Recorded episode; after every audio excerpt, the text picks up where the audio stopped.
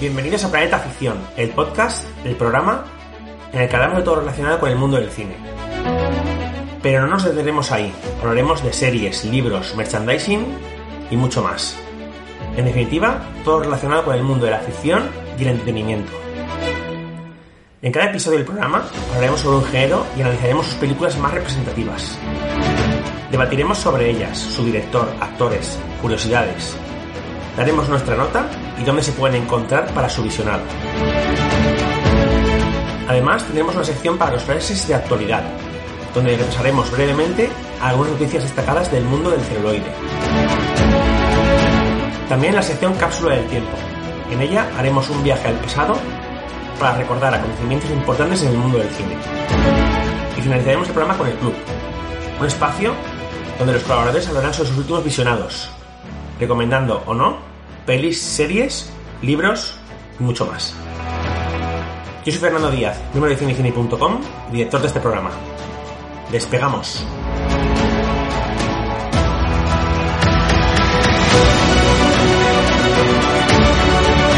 Pues como llega el duro del programa, hoy vamos a hablar de películas de hombres lobo. Para ello contamos con nuestros colaboradores y amigos, Alex Moraño. Hola Alex. Hola, buenos días. Buenos días a vosotros amigos y a todos los que nos escuchan. Y David González. Hola David. ¡Uh! Buenas amiguetes. Había que empezar dando un aullido de transformación en hombre lobo. Así me gusta. Eh, ambos son fundadores de cinecine.com, una web especializada que cuenta con más de 2.500 análisis de películas y series. David nos va a hacer una introducción al tema y luego nos traerá la primera de las películas de las que debatiremos hoy. Cuando quieras, David.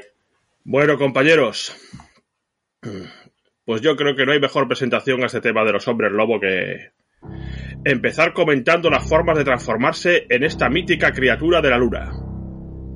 Tomar nota porque vamos con ellas. Como todo amante del género debe saber ya, la clásica forma de transformación es haber sobrevivido a las heridas provocadas por otro hombre lobo. De esta manera, y en la próxima luna llena, el sujeto superviviente se convertirá en hombre lobo. Por otro lado, otras formas de conseguir la transformación son estas. Comer médula o cerebro de lobo, puesto que su consumición nos hará convertirnos en lobo. También nos podremos transformar ingiriendo un cordero muerto por un lobo, y otra forma de conseguir la conversión es abrevar en un sitio donde hayan estado bebiendo los lobos. En todos estos casos, el modo de recuperar la forma humana es bastante sencilla. Revolcarse en el rocío u orinar. Y ahora, mucha atención, porque os voy a dejar un ritual para transformarse en hombre lobo. Un ritual que fue detallado por el investigador Luis García Chapiñal al periodista Miguel Blanco en la temporada 95-96 del mítico programa Espacio en Blanco. Coged papel y boli. ¿Lo habéis cogido ya? Pues venga, empiezo. En pleno bosque y en noche de luna llena, tenemos que estar vestidos tan solo con un cinturón. En esta situación, trazaremos un círculo mágico, y en el centro del círculo colocaremos una hoguera con un caldero con hierbas y alucinógenos, belladona entre otras. Mezclado todo esto y triturado. A continuación, nos embadurnaremos el cuerpo entero con grasa de gato muerto y dos gotas de anís. Acto seguido, nos introducimos en el círculo y haremos una invocación infernal. Salve, salve, salve, espíritu del lobo. Quiero que me transformes en lobo. Si todo irá bien, nos veremos transformados en lobo. Ahí queda eso, amiguetes. ¿Vais a probar el ritual? Hombre, eh, antes de nada me gustaría saber cómo te has enterado de ese ritual que, que, funciona. O sea, ¿cómo lo has podido contrastar alguna vez? ¿Te has convertido tu nombre lobo antes de que lo probemos los demás? Solo por curiosidad, ¿eh? Yo efectivamente probé el ritual y me transformé en un hombre lobo. Y te has quedado, ¿no? bueno, y, y, Porque y desde ese día, día, el inicio ha sido, vamos. Desde ese día, como va, efectivamente, como habéis comprobado, pues pegué el aullido y desde ese día soy noto que soy mitad hombre y, y mitad lobo. Hago cosas muy extrañas. ¿Y la alimentación qué tal la llevas, David? Ya decía yo, eh, ya decía yo. La alimentación suelo comer, eh, suelo comer cordero, Cordero. Y, y, y, gatos. Por eso veía el programa de aquello de los gatitos. Para preparar menús. ¿Os acordáis de, sí. de Locos por los Gatos? Que lo comenté Sí, aquí sí, en los primeros programas. Señor. para, era para para preparar menús. Vaya tela. Vaya tela. Menudo ritual, ¿eh, David? Lo que sí que os voy a decir es que lo que es la transformación física, pues duele mucho. Duele mucho, pero bueno, ya una vez que te has transformado y tal, pues ya puedes ahí correr por el, por el campo de forma libre y es una gozada. Lo malo es que te entren ganas de mear, te mees en la otra punta y te conviertas en humano, ¿no? Y tienes que volver andando y con las manos en, tapándote las, Eh, sí, las partes bueno. íntimas, ¿no? Mm, Yo procuro ir con unos pantalones especiales como los que llevaba el increíble Sí, Hulk, Masa, ¿no? ¿eh? unos pantalones morados que lo resisten todo y aun transformándome en lobo, pues eso se quedan los pantalones a la mitad y entonces pues me, me- tapan los, los huevecitos. Y tus padres ya están acostumbrados, ¿no? Cuando te ven sin camiseta y con los pantalones rasgados, y otra vez viene ese de campar por el campo, ¿no? Pablo? Suelo, suelo entrar por el balcón. Te vas al retiro, ¿no? A correr por ahí. Me voy al retiro y a la casa de campo. Madre mía, vamos bien. Lo que pasa es que sí- lo que sí me, me ha dejado alucinado, David, es el, el inicio, las maneras de transformarse en hombre lobo. No la real, ¿eh? La, la de verdad, la que usas tú, no, las otras. Que estabas hablando. Eh, las maneras de los lobos, que si comer... ¡Ah! eh, ¿no? El cerebro de, esas son más y- fáciles, esas son más fáciles. Es que Vamos, tú me te quedo conviertes en lobo con, con cualquier cosa, porque en, en beber en su este te conviertes, de comer no sé dónde te conviertes, comerte cerebro te conviertes, todo, te conviertes en todo, vamos. Cualquier cosa te conviertes en hombre lobo. Hay que tener cuidado con las criaturas de la luna, puesto que en cualquier momento nos podemos transformar en una de ellas. Comer médula o Ya. cerebro de lobo, ¿eh? Comer un cordero muerto por un lobo y abrevar o beber en un sitio donde haya estado bebiendo lobos. Juli. Esto de los lobos al final va a ser como el COVID, ¿sabes? Que, que, que lo puedes coger sin darte cuenta. Pues aquí te puedes transformarte en hombre lobo sin darte cuenta. No, no, ya veo, sí, sí. Es una especie de- que compre cerebro de lobo sin darse cuenta y se lo coma, diga, oh, ¿qué me he comido? Desde luego. Lo malo es que si al, al comer el cerebro de lobo, pues le mete también, que le cambia el, el- el cerebro de- del humano por el cerebro del lobo ya permanentemente. Algún día, si hacemos algún especial de, de vampiros, ya hablaremos, ¿no? Pero me parece que cuando hay luna llena y tal, o si aparecen los vampiros, también hay mucha rivalidad, ¿no? Entre estas dos especies. Que se lo pregunten a Selin. Claro, claro, por eso digo que aquí me parece a mí que hay amores imposibles también, incluso entre estas dos especies. Ah, sí, sí, sí, sí, sí, hombre, sí. Sí, ahora el- no me acuerdo ahora de cómo se llamaban los amantes, pero sí. Ahí, eh, va por el tema por Underworld, la rebelión de los licántropos. Por Sí. ejemplo. Sí, Sí. señor. Sí. Muy, Muy bien. bien. Bueno, amiguetes, pues yo recomiendo que, y a nuestros oyentes, por supuesto, les recomiendo que prueben el ritual y que luego, pues, en los comentarios eh, nos dejen sus experiencias con el ritual, si se han transformado en lobos y si se han transformado, pues, cómo ha ido la correría y, Sí, sí, hombre. Que nos envíen sus comentarios. Efectivamente, Pero David, que... ¿tú quieres que nos envíen a, a cada uno a un loquero con un traje gris blanco de esos y nos lleven, ¿no? Ahora que, mismo. que nos describan detalladamente la experiencia y, Está, y se- está esperando que le llame Iker Jiménez. A ver si le lleva al programa a contar su Sí, sí, experiencia. ¿no? Porque desde luego. Bueno, en este caso debería llamar a Miguel Blanco, que es más veterano y que fue el que el que expuso el ritual con, con, con Luis García Chapinal. Madre Uf. mía. Esto ya, fijaros, eh, esto ya en la temporada fue, lo, lo dijeron en la temporada de 1995 y estamos en 2000, estamos en 2020, eh. Fijaros la de tela que han pasado ya años. 21. Me acuerdo que por aquella época estaba en Radio Voz. Yo lo, lo escuchaba en Radio Voz.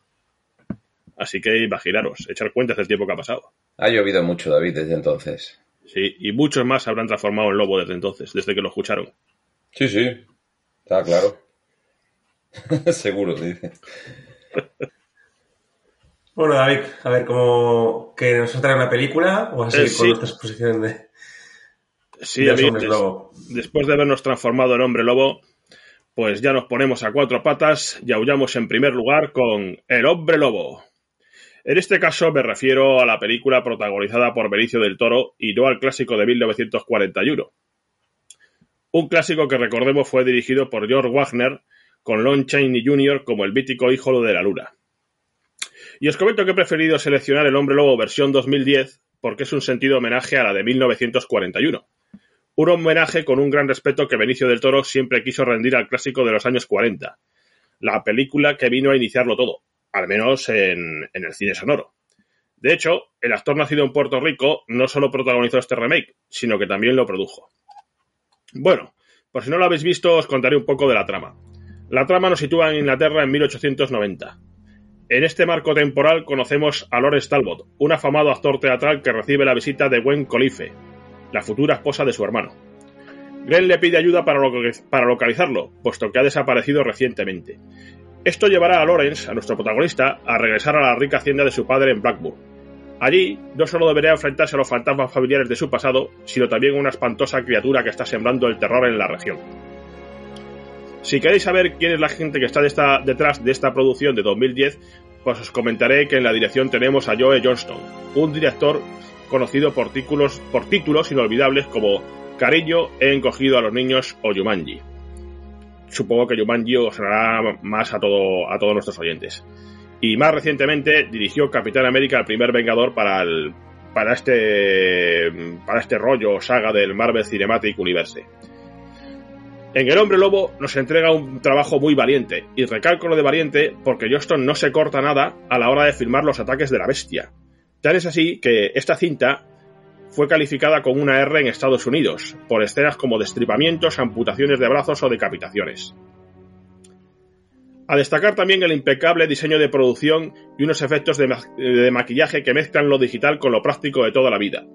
Estos últimos fueron realizados por el gran Rick Baker, que por este trabajo se llevó el Oscar en la gala de 2011. Recordemos que Baker, ojo a este dato, ya había recreado los efectos de todo un mito como un hombre lobo americano en Londres, ganando también su correspondiente Oscar. En cuanto al reparto, y tal y como os he contado al principio, el gran protagonista es Benicio del Toro encarnando a Lawrence Talbot y metiéndose también bajo el maquillaje del hombre lobo. Aquí tenemos una criatura bípeda, pero que además puede ponerse a cuatro patas para correr a más velocidad. Acompañando del toro, tenemos a un desaliñado y duro Anthony Hopkins como el padre de Lawrence, y a la hoy muy popular Emily Bloom como Gwen. Finalmente, también papeles destacados para Hugo Weaving, ya sabéis, el, el elfo Elrond en El Señor de los Anillos y, y, el, y también estuvo en la saga Matrix. Y para la mítica Gerald de Chaplin como, como la gitana y sabia Maleva. Actualmente, y si no me equivoco, esta visión del hombre lobo se puede alquilar en el videoclub de YouTube. Y en mi caso la vi en un pase de prensa de Universal Spain.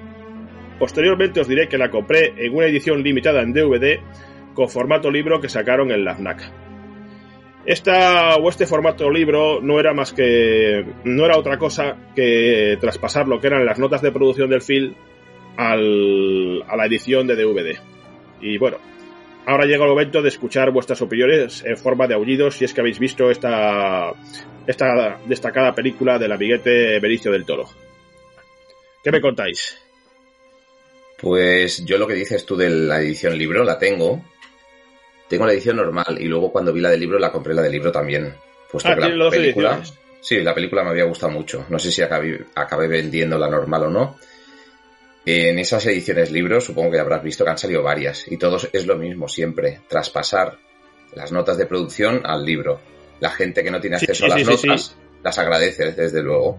Y, y nosotros que teníamos acceso, bueno, yo tenía, pues bueno, te, te quedabas con cara de esto ya lo he leído, pero bueno, está Claro. bien, está curioso. A mí lo que me sorprendió mucho cuando compré la edición libro, yo previamente había leído las notas de producción que te puedes descargar en la página de la distribuidora y bueno, mi sorpresa fue mayúscula, ¿sabes?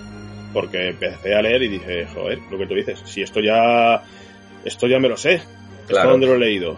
Y dije, pues si esto son las notas, esto lo que han hecho es coger las notas de producción que han traducido de la del, del pressbook inglés y, y te lo han puesto al papel. Te lo han puesto al papel del, de la edición. Y con fotografías a color que están bien Sí. también. Bueno, Y entonces tú dices, bueno, y entonces aquí cuál es el trabajo? El trabajo ha sido las fotografías, ¿no? Pero bueno, ni eso, porque las fotografías también son de la película. Entonces, pues te quedas un poco como sorprendido, ¿no? Es lo que tú dices, para la Mm. gente que no tiene acceso a ellas, pues está muy guapo. Y dices tú, joder, qué novedad. Pero claro, cuando ya sabes de qué va el tema, pues te quedas un poco pillado, ¿no? sí, sí, totalmente. A mí me pasó. La película, la verdad es que recuerdo eso, haberla visto en Blu-ray cuando la compré, porque no, no tenía acceso a ella en la tele y estaba recién estrenada. Y me gustó, la verdad, me sorprendió mucho. Me esperaba ver una película bastante, no voy a decir cutre, pero sí normalita. Pero no, no, la verdad es que quedé bastante, bastante contento. No es una película que le fuera a dar un 8 o un 9, pero oye, si me apuras, si me coges así del cuello y me aprietas un poco, el 7 se lo pongo. Es una película que ten en cuenta que costó creo que 100 o 150 millones de dólares, ¿eh? Es una Está producción, muy bien hecha. Es una producción muy cara. Es, es una producción, eh, pues eh, todo lo que es la ambientación, el diseño, Sí. eh, los escenarios, está todo, pero curradísimo, ¿eh? Yo la volví a revisionar hace poco y la, y la verdad que salí muy contento. Salí muy contento de todo esto que te comento, pues el, el diseño de producción es excepcional. eh, se, no- se nota que han metido ahí todo, sí. todo, sí. en ese sentido se nota que han metido ahí, que metieron ahí pasta por un tubo, como digo, no recuerdo si costó 100 o 150, pero ¿Tú qué nota le has puesto, David? Por curiosidad, que no, no sé si lo has ¿Cómo? dicho. ¿Qué nota le pondrías tú? yo a esta película le pongo un 8. A esta película le pongo un 8. Es una- No, no, no te rías. Es una película que le pongo un 8 porque todo lo que es su diseño de producción es excelente. La recreación de la época, eh, las transformaciones, todo. Para mí es un film que está Pero es que muy... en el año, en, en el año 2011, eh, Está- bueno, ¿cuándo fue? En el año, es del año 2011, ¿no? Es un film, para mí, eh, personalmente considero que es un film tremendamente infravalorado. Tremendamente infravalorado. Ahora quieren hacer otro con, con, Ryan, con Ryan Gosling, me parece. Eh, ya os digo yo que, que no saldrá como este. Y yo creo que esta película, con el paso del tiempo, la gente la irá apreciando más. Que, que no es una película para toda la familia, que llevó una R. Y, y llevó una R por lo que he comentado antes, porque la, la violencia que presenta esta cinta es, es bastante brutal, ¿eh? Aquí, como sí, digo, pues que no, un ataque... ca- cascarle un 8 a esta película, compararla con clásicos del cine como eh, A ver, que- Americano en Londres o, o sea, incluso la de Aullidos o... Vamos, que yo lo siento mucho, pero esta película es... Tío, a mí me gustó, yo, yo la- me gustó entre comillas. O sea, hay que saber lo que vas a ver. Porque es un remake eh, que han ido a tirar de, de dos acto- de actores muy buenos y que en el cual pues, se han tirado mucho de, de- de eso, de lo que dices tú de, la ambientación, de, del hombre lobo, de la espectacularidad de, los, los, los, los ataques, las luchas, tal. Pero vamos, a, yo la película la veo una película mm, para disfrutar viéndola y poco más. Yo más de un 6 me parece una barbaridad ponerle esta película. O sea, Claro, es tu opinión, es tu, es tu opinión. Mi opinión Yo es la de- en, por ejemplo, te comento, en Finafinity tienes pero sí, no, no... 15.000 votos. Bueno, déjame hablar, porque si no vas a hablar Sí, tú. sí, sí, pero es que me dicen, no, es que Film Affinity... Bueno, luego, pero luego me lo rebates. Tú primero déjame hablar a mí, decirte lo que los votos que tiene, y luego me dices, es que yo Final Affinity no me gusta, pero si no me dejas decirte el, el dato primero, te digo, en Final Affinity tienes 15.000 votos y tienes un 5. 5 pelado, 5,0. Y, y luego te vas a Internet Media Database, que sabes que tienen, que sonalmente pues eh, tienes muchas más, mm, más nota, porque no sé qué puntuación tiene, pero tienen 5,8 de 105.000 votos. Y luego, por último, te vas a Metacritic, que son de las críticas de profesionales del cine, de, de críticos profesionales, y tiene un 43 sobre 100, o sea, un suspenso. Entonces, mm, que tiene lo que te pueda gustar, que a mí también me gustó verla, si no te digo, si yo, yo a mí este tipo de películas me gustan. Pero, claro, es que... eh, Pero es que el- no es solo que me guste, es que yo valoro todo el trabajo que tiene esta película detrás. ¿eh? Y, y repito, es una película muy valiente. Yo comprendo que a la gente no le guste, porque es una película muy valiente. Aquí tienes pues todo lo que, eh, lo que es un hombre lobo en el sentido estricto de la palabra. Tienes destripamientos, te le saca, le mete a uno la- las garras por la boca, a otro la, agarra, la arranca la cabeza. Aquí no se vengan con tonterías. Sí, sí, pero bueno, si sobre- que no, si sobre- a mí me gustó como te digo, pero... Vale, ahora déjame. Sobre la- la- y además la película actualiza sensacionalmente el mito. O sea, yo a veces no sé qué quiere la gente. Y ahora déjame que te diga una cosa de las notas. Tú vete ahí a IMDB, yo no lo tengo ahora delante, ¿eh? Y te puedes encontrar con que todas las películas de Marvel, de Spider-Man y todo esto son 8, 9 y entonces eh, otro ejemplo, por ejemplo, que no has citado es Rotten Tomates.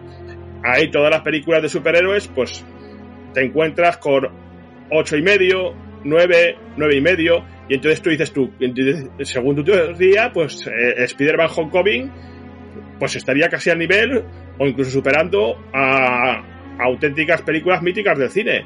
Y entonces, ¿qué broma es esta? Yo también te puedo decir, por ejemplo, las películas de Spider-Man Homecoming, para mí me parecen películas hechas para niños de 5 años. Niños de 5 años o niños de teta. Y ahí las tienes, pues con unas notas, pues, eh, fabulosas. Y comparadas con auténticos mitos del cine. O sea, que, que no. No sé, ya te digo yo, el de, yo, si yo, si yo, no, yo no le pondría, yo le puse un 6 a la película. Bueno, pues me, le puse un 5 y un 4,3. Me parece bien. A mí me... pones un 6. Mira, tú le pones un 6. Alex dice que le pone un 7. Y yo digo que le pongo un 8. o sea, un 8 yo lo veo exagerado aquí, o sea, Bueno, pues yo no lo veo exagerado y te estoy contando que no lo veo exagerado porque el diseño de esta, de, de esta película es excelente. La dirección es tremendamente valiente. Las interpretaciones son bastante destacadas, con actores perdón, con un reparto de nivel top. Si incluso tienes a Gerald Chaplin. O sea, y luego, y luego tienes los efectos especiales, el maquillaje y todo, que, que encima le dieron un Oscar, pues no sé qué más queremos en una película de Hombre Lobo. Es que tienes una película de Hombre Lobo que respeta y es un, y es un homenaje total mmm, a, a, lo que era el clásico de 1940. Y todo esto, rematado con un Oscar, pues oye, que tú me puedes decir, bueno, es que los previos tal y cual, sí, y yo también te esto puedo decir, bueno, entonces es que las opiniones tal y cual, pues eh, claro, estamos hablando de una película... Me estoy testando, testando opiniones de críticos de cine, Sí, o sea, no y yo estoy te estoy- tampoco solo. Bueno, eh, críticos de cine, mm, entre comillas, cualquiera puede convertirse en crítico de cine, ¿entiendes? Y a lo un mejor- y a lo mejor- el peor para hablar de una película es un crítico de cine. Eso también hay que tenerlo en cuenta. bueno, pero es que Yo, eso- yo gente- lo que lo que te digo, lo que te digo es que es una película que recoge perfectamente lo que es el mito, lo es que moderniza. eso falta que en el año 2011 no lo, Lo- hicieras, lo- que estamos hablando de hace dos días, ¿sabes? Vale, ¿tú te, Entonces, tú te has visto la tiene- película, tú te has visto la película, tú te has visto la película del hombre invisible de- del año pasado? La que sale la de... ¿Cómo se llama la chica esta? La Cuento de la criada, ¿no? Sí, Sí, ¿tú te has visto esa sí, sí, la he película? visto. Sí, Sí. ¿Te gustó esa película? sí. No me, me entretenida, no le pondría un, ¿Crees que esa película ocho, pero... actualizó, ¿Tú crees que esa película actualizó y homenajeó a lo que era el film original? Pero David, es que estás confundiendo lo que te estoy diciendo. Lo que te estoy diciendo que yo desde el primer momento te he dicho que la del hombre lobo esta a mí me gustó. Yo la disfruté viéndola, que, es cosas, que son cosas diferentes. O sea, yo, yo hay películas que se disfrutan Pero viéndolas. es que, sí, déjame, déjame y- hablar. Y otras, pero, que ponerles un 8 Pero a que la altura de estoy- otros. Que, vamos, Pero no que yo sé. te estoy comentando que yo no solo la disfruté, sino que valoro mucho más que tú todo el trabajo que esta película tiene detrás. Y en base a esa valoración y a ese disfrute le doy un 8. Es que tampoco creo que haya que someter aquí a las personas a juicios, a juicios de por qué tú le das, a juicios sumarísimos de por qué tú le das un 8, por qué tú le das un 7 y por qué tú le das un 6. No, no, pero pero, pero, Es que pero- si, tú me, si tú me dices que yo le doy un 6 y, y- y te digo, di- dime por qué le das un 6, y te digo, por esto, por esto, por esto, entonces te lo puedo rebatir todo también, como tú me lo estás rebatiendo a mí. Claro, pero es que ese, ese es el, objetivo del programa. Entonces, no, llegamos aquí, decimos que era uno nuestra nota y vamos al siguiente. este, No, pues no, no, que estoy de acuerdo contigo, Claro. pero eh, en base a eso te Yo- estoy diciendo por qué yo le doy, por qué yo valoro también a esta película. Y fijaros, Yo te fijaros estoy más. rebatiendo eso, te estoy Es diciendo que, que. es que voy más allá, déjame, déjame, es que voy más allá. Porque yo cuando ve esta película por primera, por primera vez no me entusiasmo tanto. No me entusiasmo tanto. Luego la vi otra, otra segunda vez y me enganchó mucho más. Y ha sido a la tercera vez que la he visto, pues como, como aquel dice, hace tres días, porque me parece que la vi la semana pasada, y joder, y quedé entusiasmado, quedé entusiasmado. Pero así de claro os lo digo, pero quedé entusiasmado por todo. No solo porque la película me guste o porque me gusta el mito del hombre lobo o por tal. Quedé entusiasmado porque vi que había un curro y que, y que, y, y- que esta película de 2010 lu- luce fenomenal a día de hoy, de 2021. Ya veremos si todas estas películas de superhéroes, cuando pasen 10 años, lucen tan bien como esta del hombre lobo. Ya veremos. Y, y vamos a ver, tú me vas a decir, mm, no sé si tienes ahí y el- los datos de IMDB. Eh, tú me vas a decir, por ejemplo, tú me vas a decir, por ejemplo, eh, que Sanchi o Sanchis para los amigos es mejor que el hombre lobo. Ya te digo yo que no.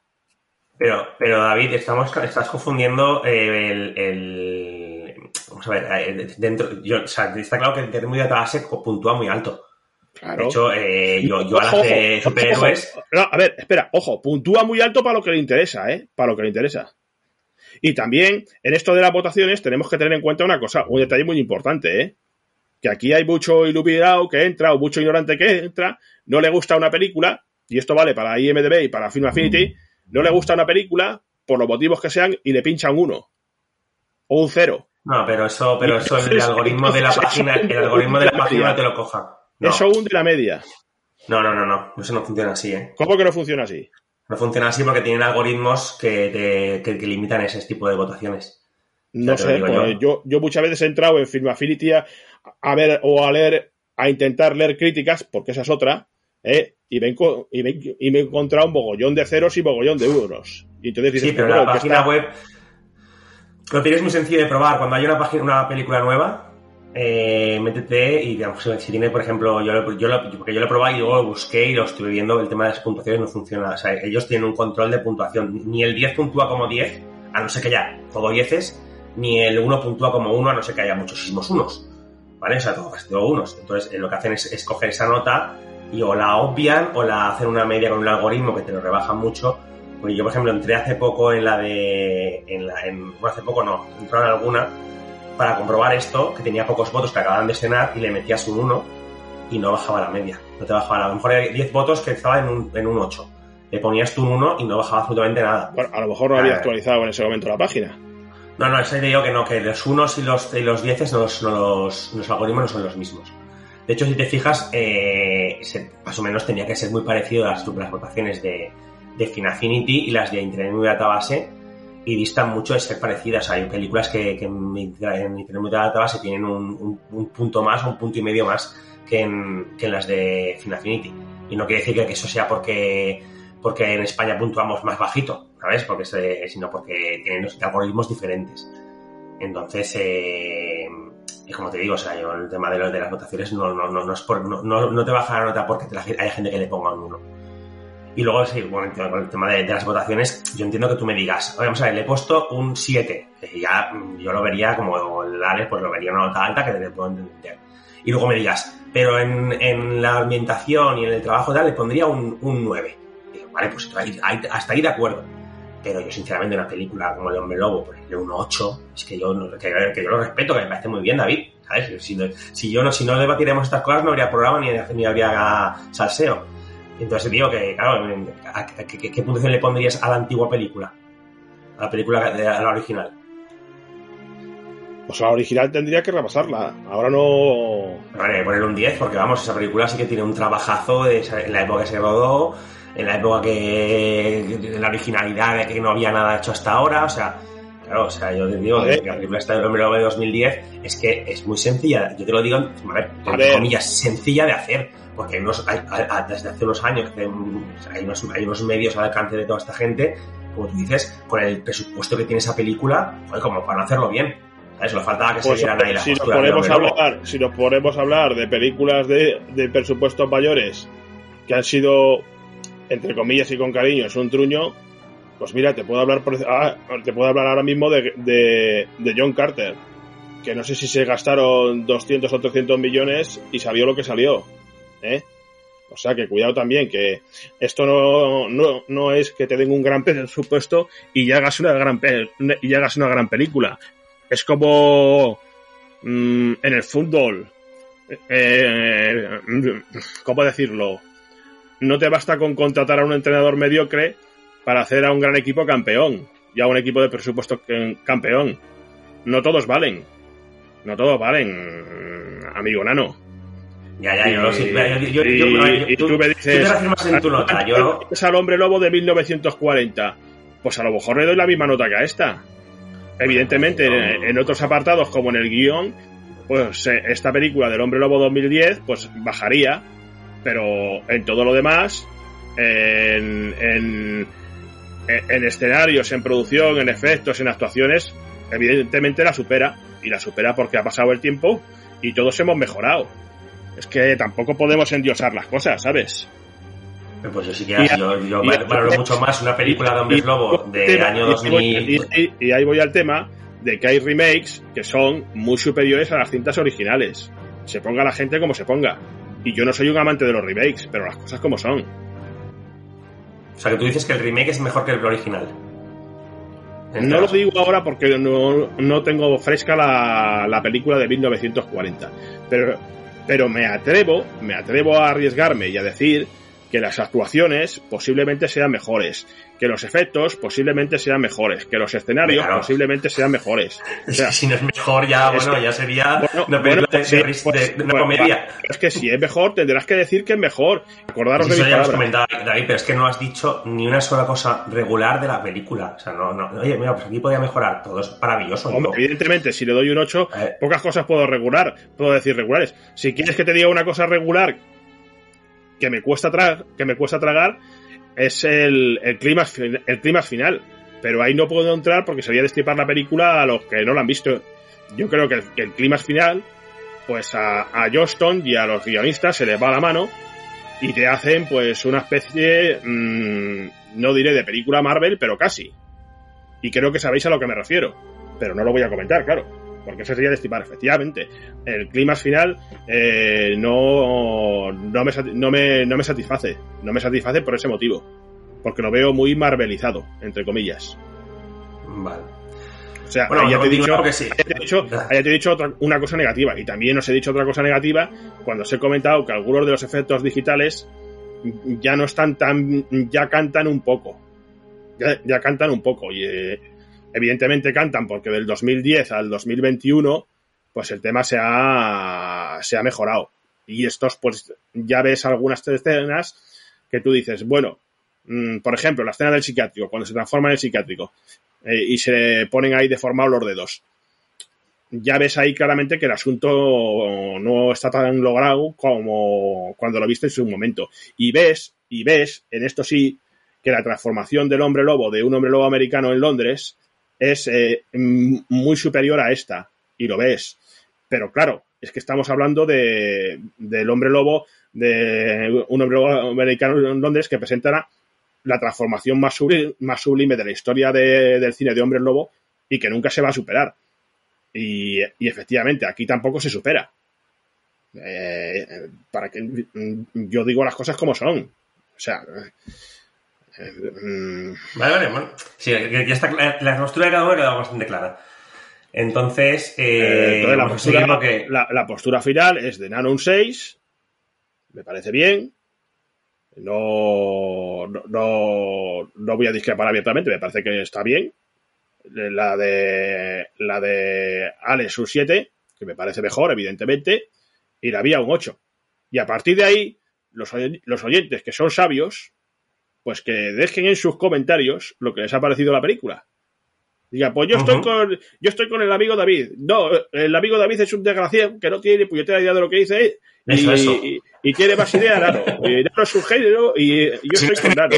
Sí, sí, no, pero vamos a ver, si aquí no es tener idea de más cine o menos cine o saber más de cine o lo Pero si yo estoy diciendo Ah, para los eh. oyentes, ¿sabes? Yo estoy diciendo para los oyentes. que, que- que el tema es que pues, a uno le y parece luego, lo que pues, es. los o que sea, están en el, en el barco de, de Alex que digan, pues Alex es un hombre moderado y me gusta su 7 y, y estoy de acuerdo con él. El David este, pues es un pirado que ya para empezar ha empezado el programa aullando, pues, pues ¿qué nos podemos esperar de sus notas? Ale solo quería grabar un podcast, por favor. Sí, sí. Eh, Bueno, seguimos y vamos a pasar a frases de actualidad.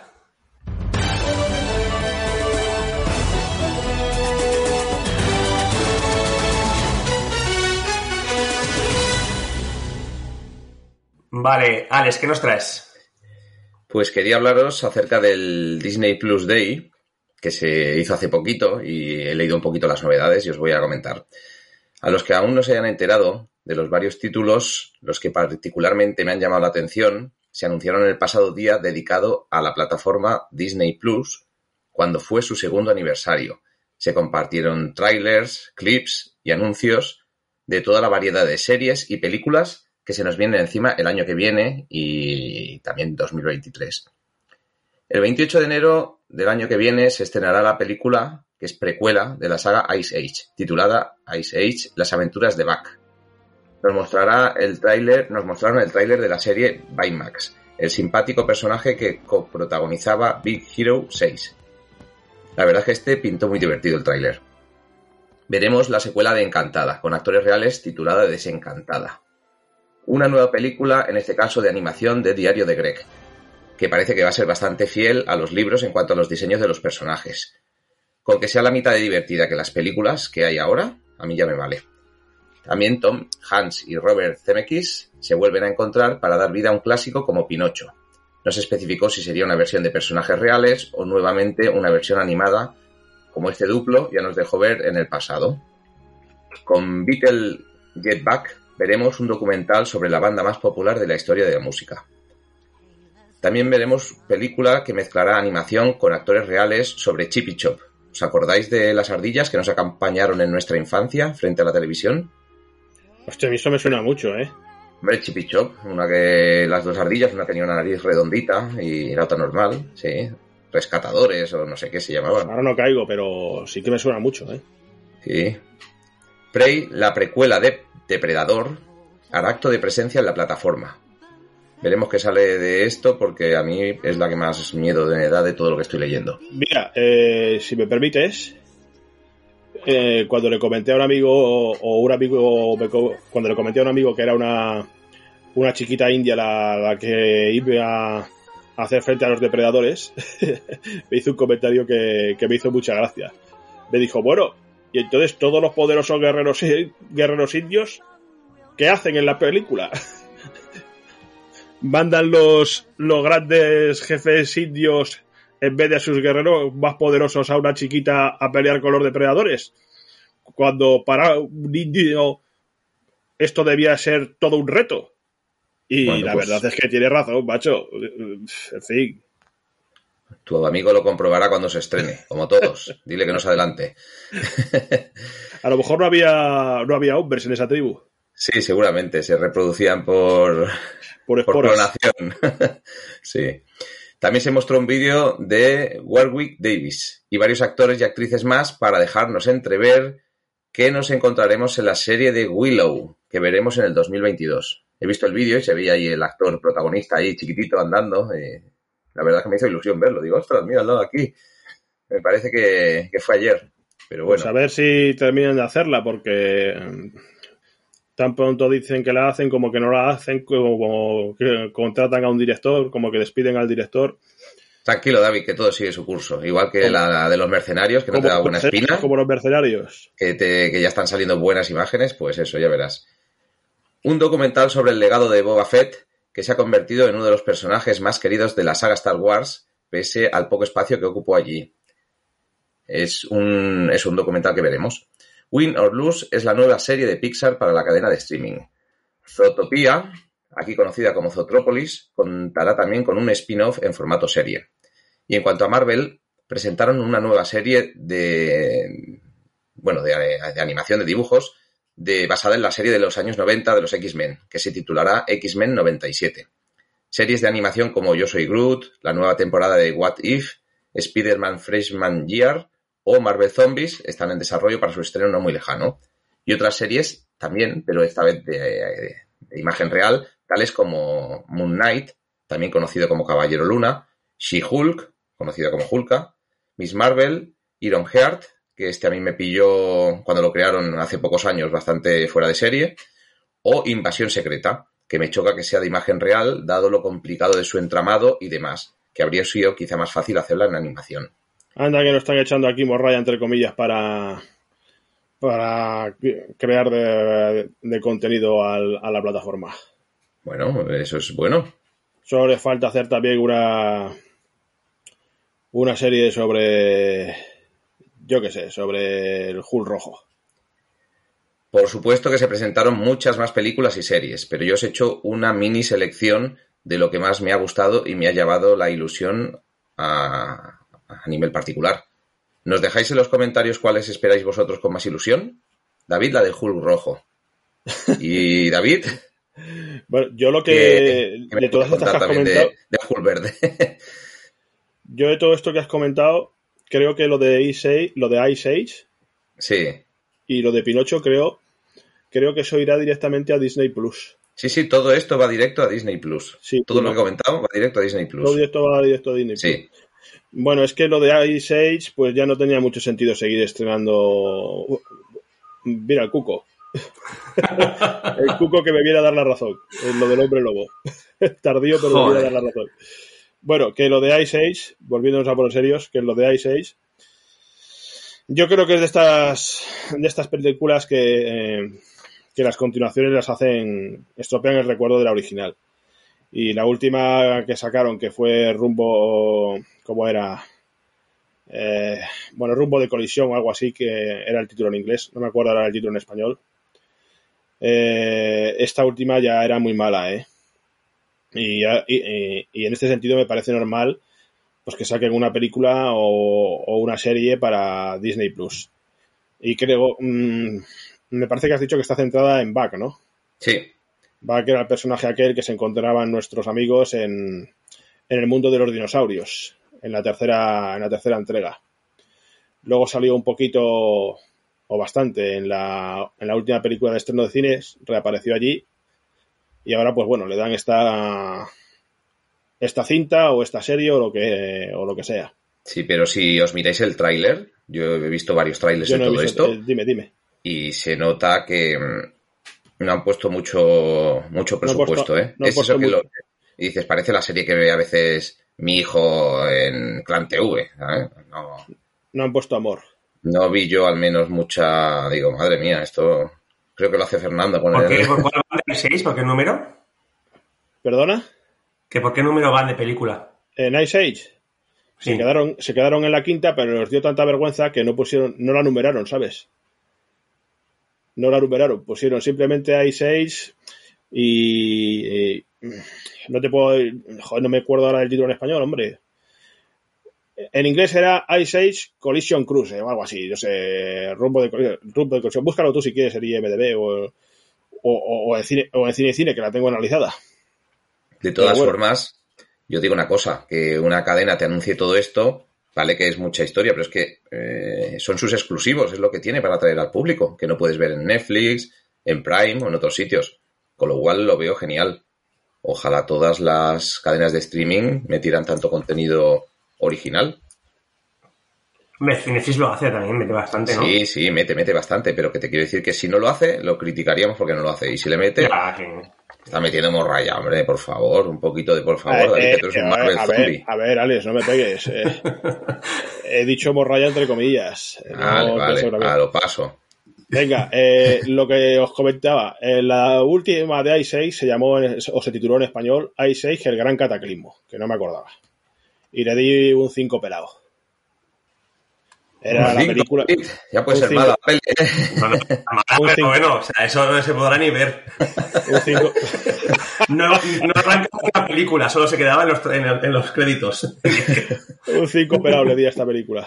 Y, y en la dirección le di un 4 y medio porque ya era la calidad. No sé si acordáis, os acordáis de la primera. La primera era una, una película magnífica. Pues esto, era, esto era, esto era mm, estirar el chicle ya y que te das cuenta que ya no daba más de sí y, y, lo hmm. único que se salvaba pues era el amigo el amigo Skrat, que sigue siendo un genio. La ardillita hmm. esta que va detrás de la bellota todo el rato. La, la, ardillita, el segmento de la ardillita era lo, que, era lo que salvaba la película, que se iba al espacio el tío y tal, y, y eso aparte era muy divertida, pero todo lo demás. Mm. Madre mía, todo lo demás. Ahí sigue el gran cataclismo. Ya os digo que le quitaron hasta el, hasta el número 5 de, del título. Y bueno, pues eh, ya comentarles que esta, que esta nueva película pues tiene pinta mal.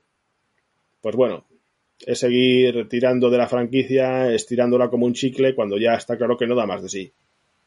Bueno, pero si te meten contenido de capítulos y tienes allí 60 capítulos para engordar tu plataforma y para que lo vean los chiquillos, que seguramente lo vean, y chiquillos de 5 años o 6 años, sí, se va a tener su público. no les va a, perjudicar, al contrario, se van a quedar pues, contentos con lo que han visto, pues...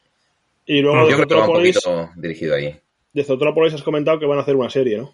Una serie de... exacto. Pues la, de la de Zotrópolis era una película guapísima Sí. Y la rabia me da, me da mucha rabia que termine en formato serie el tema, ¿eh? Bueno, a lo mejor hacen películas de, de secuela y acaban también igual de mal que, que las de Ice Age. Entonces, pues bueno. Pero es que esto, tío, no sé. Yo creo que en, alguno- en algunos casos es estropear el recuerdo, es magnífico el recuerdo de cintas Pero originales. eso ha pasado siempre, David, el Rey León. Yo cuando vi Ya, que había el que Rey sí, León sí. 3, Aladdin 23, y digo, pero esto, ¿esto qué es? Entonces, pues... Pues sí, amigo, pero bueno, mm, que recalco que yo lo de Morraya, pues entre, lo he puesto entrecomillado, ¿eh? Que no, sí, no. no quiero que te enfades. No, yo que va, hombre, por favor. A ver si ahora el productor de Disney Plus eres Tú le dices que la que analiza él es Morraya, la del hombre lobo, a ver cómo se pone. no, hombre. No, no, no. Ya hemos dejado atrás ese capítulo, no volvamos allí, por favor. Viene de Vietnam y empieza a tener pesadillas, quiere dejar Vietnam atrás, ¿no? Ver los helicópteros, ver el- la selva, no, no. Por favor. Bueno, pues seguimos con la actualidad y yo os traigo una noticia eh, sobre Mel Gibson. Y es que dirigirá la quinta película de la saga de Arma Letal, la quinta. Tomará el relevo del cineasta Richard Donner, que falleció el pasado julio. Eh, al parecer fue el propio director quien le pidió a Gibson que si él fallecía se hiciera cargo de la continuación de la saga. La quinta entrega de Lethal Weapon, en inglés, supondría un nuevo intento de Gibson por relanzar una carrera en horas bajas. Y bueno, aquí abro un pequeño debate y os pregunto, ¿qué os parece la última oleada que estamos teniendo de continuaciones de sagas? Y si es necesario seguir alargando, alargándolas así, eh, pues un poco en detrimento de la originalidad. Hombre, depende de la saga, te diría que me gusta, a lo mejor soy egoísta, y depende de la que no, te diría que, que me da igual. Lo que Mm. dice David antes, según qué saga se puede perder el buen recuerdo de, de lo que hacen. Pero hay otras que yo creo que he visto cositas y, y han aportado, con lo cual me han estado bien. Yo estoy un poquito en mitad, ni que sí Mm. ni que no. Pues mira, yo, yo os puedo decir varias cosas. Eh, por un lado, yo creo que tenemos sagas que honran el recuerdo de la original. Como puede ser, por ejemplo, el caso de la saga de Rocky. Luego tenemos sagas o secuelas que nadie, absolutamente nadie, ha pedido. Como por ejemplo, todas las continuaciones que se hicieron de Juegos Salvajes. O por ejemplo, las que hizo el amiguete Stallone ya en solitario en, en las de plan de escape. ¿Eh? Luego, pues también tenemos series o sagas o franquicias que van elevando en cada capítulo el, tono del espectáculo. Aquí entraría, por ejemplo, por las de A Todo Gas, que cada capítulo es una cosa que es que te mueres cada capítulo. Perdón. Luego están las que las que por el camino mm, emborronan mm, el recuerdo de la original. Pues por ejemplo lo que he comentado antes de I6, eh, puedo añadir pues las de Robocop, Los Inmortales o Hellraiser. Eh, Hellraiser, eh, madre mía, las últimas que hicieron y creo que iban, creo que sacaron hasta 10. O sea, con eso lo digo todo. Eh, yo creo que en esto de las sagas, eh, o de las series, o de las secuelas, pues cada película tiene un número, yo diría que cada película tiene un número determinado de, de, de continuaciones. Y, y que más allá es mejor dejarlo estar. Esto es como el boxeador, ¿no? que tiene mm, un número determinado de combates y que si sigue haciendo combates, pues termina, termina breado y haciendo el ridículo. Yo creo que con las películas, con los actores, en fin, directores incluso, pasa, pasa lo mismo. Y, creo que se os he hecho un, un buen y pequeñito resumen de lo que opino de. Sí, yo estoy más o menos de acuerdo contigo. Y esto de Arma Letal, pues a mí eh, me parece que es una saga que ya por el camino desdibuja lo que es el recuerdo de la, de la original y que, y que no se puede extraer más. Me parece que la, me parece que incluso en la cuarta sacaron ahí la familia de no sé quién, el, el abuelo, el cuñado, yo qué sé. Sea, pues. mm, Es que a mí estas cosas también me cabrean, en algunas películas me cabrea porque lo que dices tú, que, te, que estropea el pues el recuerdo de, de, de que tienes de la, de, de- de la saga original, de los actores en su juventud, del- por ejemplo, a mí la que me, me mosqueó mucho fue la de la última que hicieron de Indiana Jones. O sea, yo ya ahí me, me- para, mí, para mí se cargaron mm, el Indiana Jones que yo recordaba, eh, Harrison Ford de joven, que tenía, pues eso. Pues sabes que ahora van a por la quinta, ¿eh? Ya, pues ya ni te cuento. Es que yo, bueno, pero vamos, como esta de Indiana Jones, ahora mismo pues eh, podría decir varias, pero sobre todo a mí yo, la de Indiana Jones, que yo, que me quedan, vamos, de mis sagas favoritas, y esta última fue una, para mí, mira que, a ver, se puede disfrutar la película viéndola porque como pasa con muchas, está bien hecha y todo lo que quieras, pero se carga todo el, todo la, magia que tenía el Harrison Ford de joven, la agilidad, un tío aventurero, tal, luego sale una persona ahí, una, entre comillas, un anciano, ahí que, digamos, es que no, ni pincha ni corta dentro de una película de este tipo.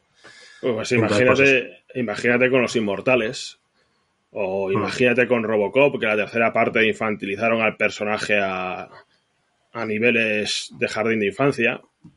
En, la tercera hasta, hasta Robocop volaba. ¿Eh? Hmm. Pues, eh, en fin, la, última de Rambo también, la de Rambo, las Blue, vino a estropear el, el gran cierre que supuso John Rambo. Eh, es decir, hay películas o sagas que llegado un capítulo mm, o, un, o una continuación es mejor no seguir. Y, hmm. vuelvo, por ejemplo, a la que he citado de, Rambo. John Rambo era un cierre magnífico para la saga. De, qué vas a hacer, ¿De qué vas a hacer Rambo Las Blue? ¿De qué, ¿De qué vas a hacer Rambo Las Blue? Donde desdibujas totalmente al personaje. Llenas la película de incoherencias. Sí, no, y, era...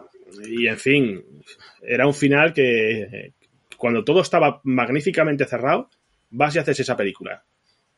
Hmm. Eh, es una película hecha por dinero. Hecha por dinero, porque el propio Stallone llegó a decir que él ya no lo podía hacer mejor que lo que hizo en John Rambo. Cuando estrenó John Rambo. Y luego, a, X años, te plantas con las Blues. Y dices tú, bueno, si tú mismo me has dicho que no lo puedes hacer mejor, ¿para qué haces esto? Eh, y como las Blue, pues te podría comentar otras. Fíjate lo, que os he dicho de Hellraiser, que hay 10. O, las que. O, otro caso sangrante, las de la matanza de Texas. Que ya no sabemos ni, Ya no sabemos nada de su universo. Porque han hecho La matanza de Texas, el remake, la segunda parte, la, precuela de no sé qué, eh, la infancia del, del Leatherface, la adolescencia del Leatherface. Joder, ya no sabes tú, ya no sabes tú cuántos años tiene Leatherface. no, está claro, está claro. Bueno, o sea, queda más o menos clara la postura de cada uno. Vale, a ver, David, ahora tú nos traes una última noticia, ¿no? Ah, sí, yo os voy a comentar brevemente lo que se sabe de Lightyear. Eh, nuevamente, perdonarme inglés, pero bueno, pues Lightyear. Eh, bueno, eh, hablamos de una de las nuevas películas de Pixar para 2022, centrada en contarnos la historia real de Buzz Lightyear. Sí, amiguetes, el famoso juguete de la saga Toy Story. En Lightyear conoceremos parte de la vida del heroico astronauta que posteriormente inspiraría la fabricación del juguete amigo de Woody. El director es Angus MacLean, en su primera película en solitario. Anteriormente había dirigido varios cortos animados y el film Buscando a Dory, junto a Andrew Stanton. Lo más destacado de esta nueva producción es sin duda el nombre del actor elegido para doblar al amiguete Buzz, en la versión original, por supuesto. Hablamos de Chris Evans, el, hoy idolatrado Capitán América de Marvel. Una vez seleccionado para el papel, Evans declaró lo siguiente. Pongo dos puntos y abro comillas. Dice Evans, la expresión un sueño realidad se oye mucho, pero nunca había significado tanto para mí. Todos los, todos los que me conocen saben que me apasionan las películas de animación. Todavía no me creo que vaya a formar parte de la familia de Pixar y trabajar con unos artistas que tienen un talento increíble y cuentan historias como nadie sabe hacerlo. Verlos trabajar es pura magia. Me pellizco todos los días para convencerme de que no estoy soñando. Para cerrar este flash, os diré que el film tiene una fecha prevista de lanzamiento para el verano de 2022 en cines. Ojo, en cines. Y no como algo exclusivo en Disney Plus como venía siendo la tónica con las cintas de Pixar. Bueno, pues continuamos analizando películas de hombres lobo y voy a eh, hacerlo yo con un hombre lobo americano en Londres. Estamos con una película de 1981 que toca el género, el nuevo género de comedia de terror. Como argumento tenemos dos universitarios americanos que viajan eh, como mochileros por Europa y se encuentran ahora en la campiña inglesa donde se detienen en un pequeño pub que en el pueblo East Proctor, donde los lugareños esconden un oscuro secreto. Eh, abandonan este, este pueblo y son atacados por una criatura en la noche.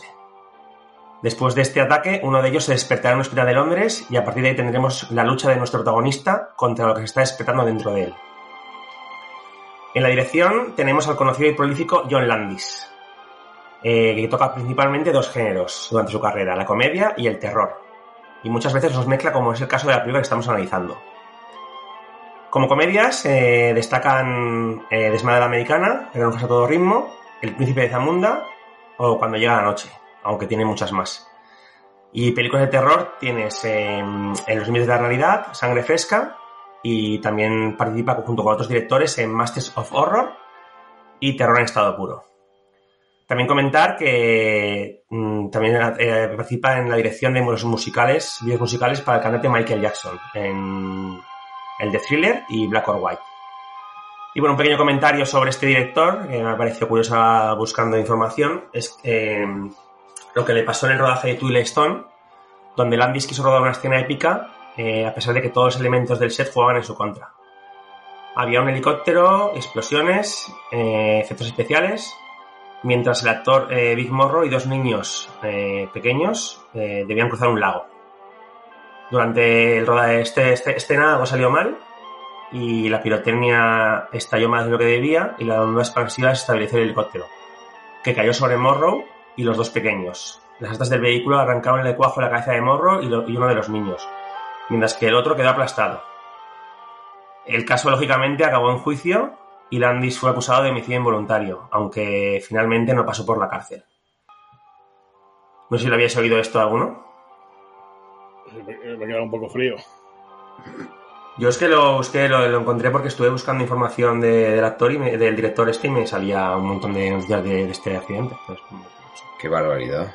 Me pareció, bueno, eso, por lo menos eh, interesante comentarlo. Bueno, y bueno, como actores tenemos eh, al protagonista que es David Naughton, eh, que parecía otro de estos actores que parecía que se iba a comer el mundo en Hollywood y la verdad que se, que se quedó en el camino. Este actor era conocido porque estuvo protagonizando durante muchos años eh, los comerciales de la bebida Dr. Pepper ahí en Estados Unidos.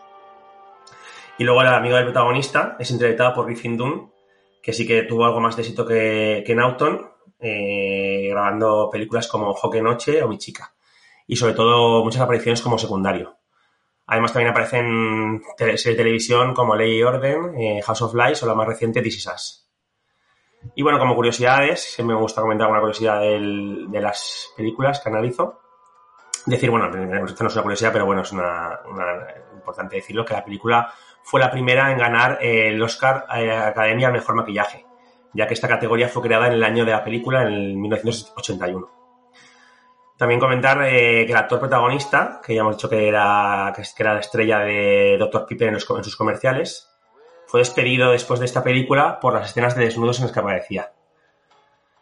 Eh, otra curiosidad es que John Landis dijo que cuando se pasó la película a alta definición para DVD, a mediados de la década de 2000, se le sorprendió por lo sorprendente que era la, película en realidad, que no recordaba que era así. También eh, todas las canciones de la película tienen la palabra luna en sus títulos. Y bueno, también comentar sobre el director que escribió el guion de la película, eh, estando en el rodaje de Los Violentos de Kelly.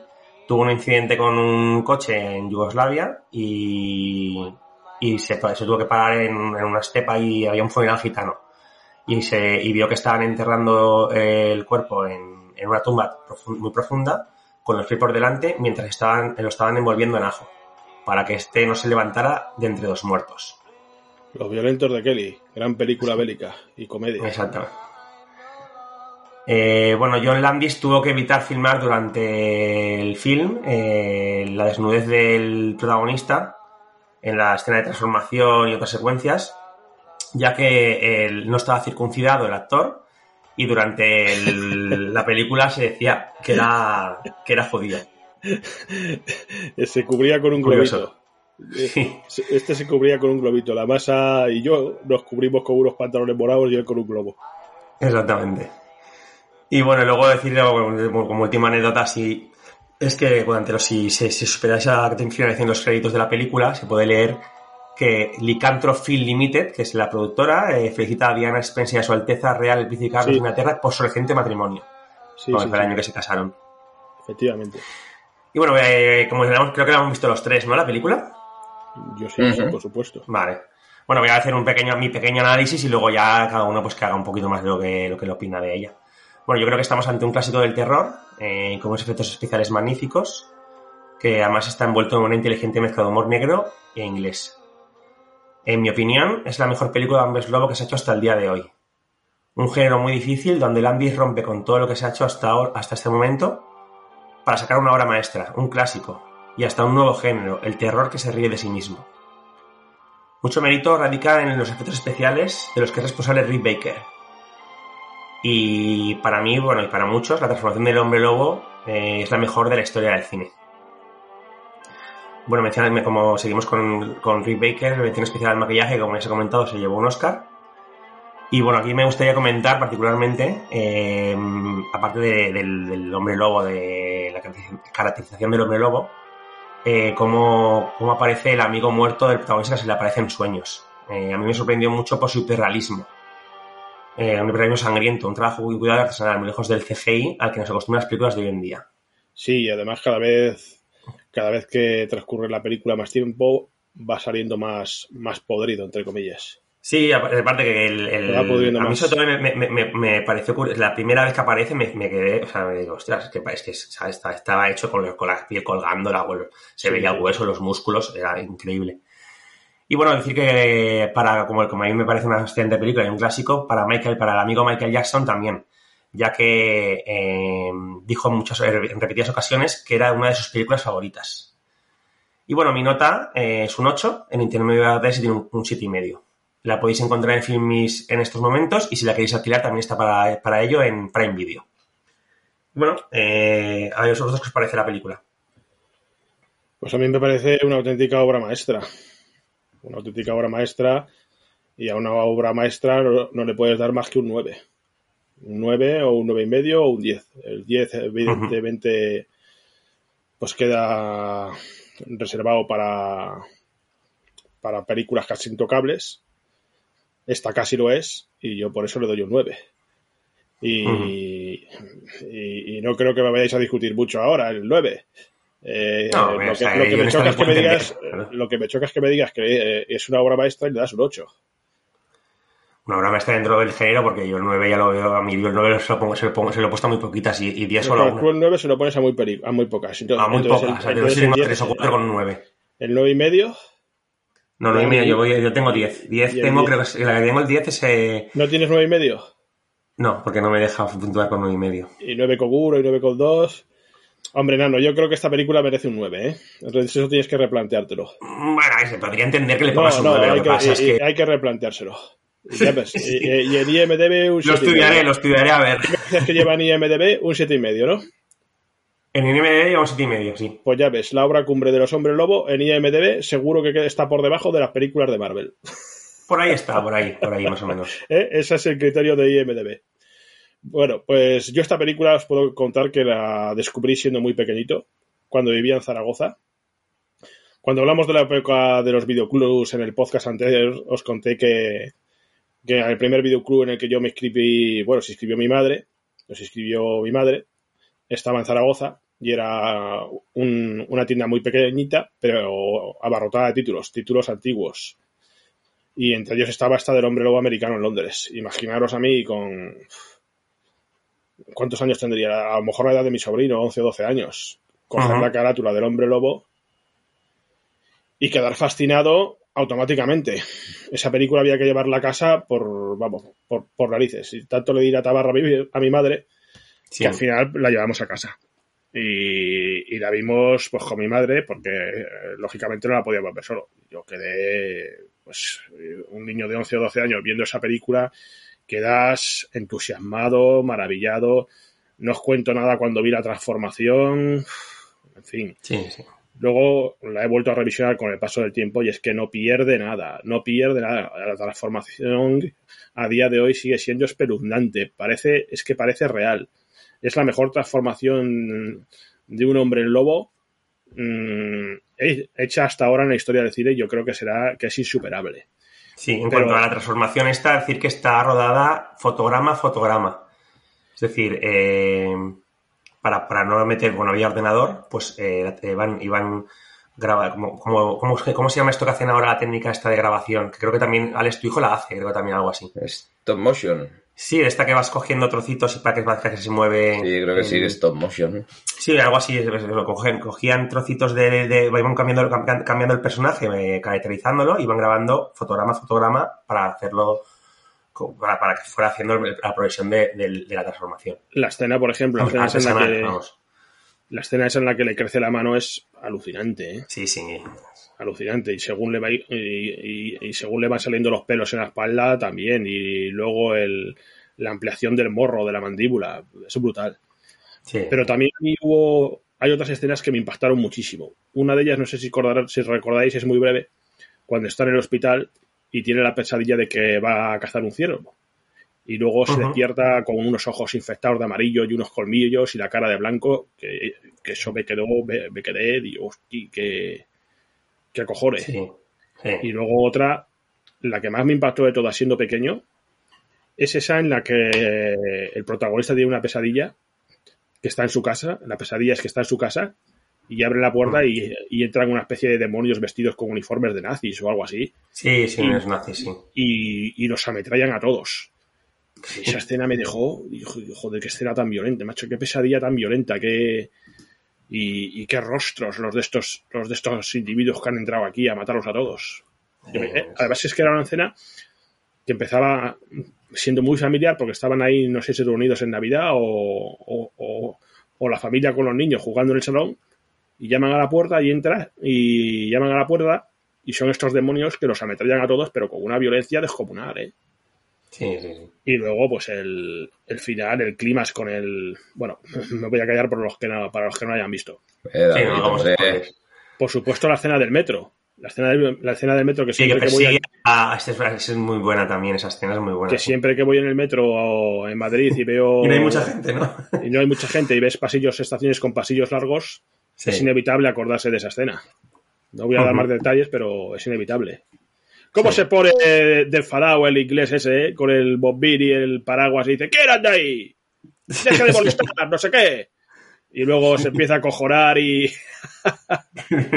y no, y no está tan chulito, ¿eh? Ya no está tan chulito luego. y luego, por claro, dices... ¿Tú, ¿Tú lo has visto? ¿Yo? Sí. Sí, sí, yo lo he visto. Lo que le quería preguntar a David, eh, entiendo que todo esto, las pesadillas, forman parte del proceso de cuando se va transformando en, en hombre lobo. ¿no? Internamente, supongo, y tal. Sí, Quería porque... preguntarte, ¿tú, ¿tú, has llegado a tener también pesadillas en tu cuando transformaste de...? Sí, yo, yo de hecho tenía micro, micro sueños, micro pesadillas. Microcortes. Como en... Que, que, cerrabas la web, ¿no? Que se cine como, cine se caía. Como, como, en el remake, como, en el remake de Pesadilla, que tenían micro, micro pesadillas, micro sueños. Ah, sí. bueno, solo era curiosidad. Sobre la película sí estoy más o menos de acuerdo con vosotros. Yo la verdad es que me ha pillado un poquito tarde esta película. Eh, siempre me dio un poco de pereza verla y iba viendo otras y la vi mm. hace poco. Y bueno, estoy bastante de acuerdo con lo que decís. Hay cosas que no me acaban de gustar, pero bueno, entiendo que forman parte pues de lo que habéis dicho, de, del humor inglés, del humor de la película, de, de, es una mezcla de terror y de... Bueno, no es bien bien terror puro. Pues tú estás viendo el chaval que su amigo acaba de morir y está mirando a la enfermera con ojos golosinos. Y tú dices, pero, tío, es una mezcla genial de, de, terror y comedia. Bueno, por eso, que su amigo acaba de ser ahí asesinado, el tío se huye como una gallina, digo, míralo ahí. El, Humor negro. Como sí. de ahí. Sí. Y luego eso mirando a la enfermera, hola, ¿haces algo esta noche? Y digo, pero se ha muerto tu amigo hace una o dos semanas. Estás tú ahí ahora pensando en... Pero bueno, por lo demás, muy bien todo. Está muy bien hecha la transformación, increíble. Cuando la vi me quedé alucinado. Digo, madre mía. Mm. Increíble. Y comentar eso, que no sé si vosotros lo habéis visto, pero aunque sé que es inferior, la película ha hecho que tenga ganas de ver la, la secuela. No la veas. ¿No, ¿No, la veo? No, no la veas, no la veas. ¿No vale la pena? Yo tuve la desgracia de verla en cines y todavía hoy es el día que me arrepiento de verla, de haberla visto. Ah, además que no es secuela, es una especie de revisitación de, de la original pero cambiando Londres por París y, y no la veas. Es que de hecho creo que la original, no sé si Fernando ha llegado a ver algo que se quería hacer en París o tenía en mente el director hacer en París, algo leí, creo. No he visto Finalmente. nada, puede ser, no, no, no lo he leído Me eso. suena haber leído eso, que tenía en mente, siempre tuvo en mente París, pero que finalmente, no sé el por qué, acabó haciéndola basada en Londres. Bueno, no, no, no, puede ser posible, no, no he encontrado yo nada, pero bueno. Puede A ser. mí también lo que me gusta de esta película es el detalle del principio cuando entran en el, en el bar. El, Sí. el, el título del bar o el nombre del bar. Me, me parece que era algo así como la oveja degollada o el carrero Sí, degollado. sí, que dice, no, no querían entrar, tenían miedo de entrar porque les daba. que ya te daba, que ya te ponían Sí. alerta y entraban allí, al principio los miras mal, luego muy bien, y, y- y luego, y luego uno de los dos amigos dice no sé qué y se queda todo el bar en silencio. En un Sí. silencio de esos que matan, que, que se puede cortar con un cuchillo. Sí, sí, y a la, y y a la que atiende. Le, le pueden dar el premio de la amabilidad del año, ¿eh? El comercio. no tenemos más- comida, no tenemos bebida, no, tenemos, no tenían nada. No tenemos bebida, no, no tenemos nada. Márchense. Digo, joder, macho. Y sobre todo la genial recreación de la, de la canción esta de Blue Moon, que creo que suena unas canta, unas por lo menos suena un par de veces en los títulos de crédito iniciales y no sé si al final que, que a mí también se me quedó grabada a fuego.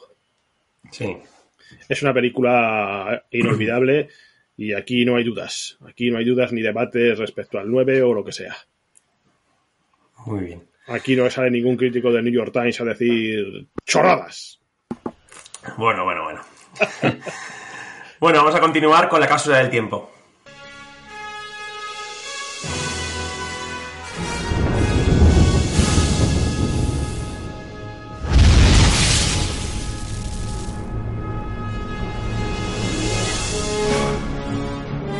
Cuando quieras.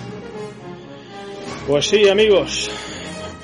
Vamos con la cápsula del tiempo. Y hoy nuestra cápsula temporal nos lleva a 1976 para subir el ring en compañía de Rocky. Os hablo de la mítica película escrita y protagonizada por el gran Stallone, que este año celebra el 45 aniversario de su lanzamiento a cines norteamericanos. A estas alturas no creo que haya nadie en el mundo que no conozca al icónico personaje creado por Sylvester Stallone tras presenciar un combate entre Muhammad Ali y Chuck Wender.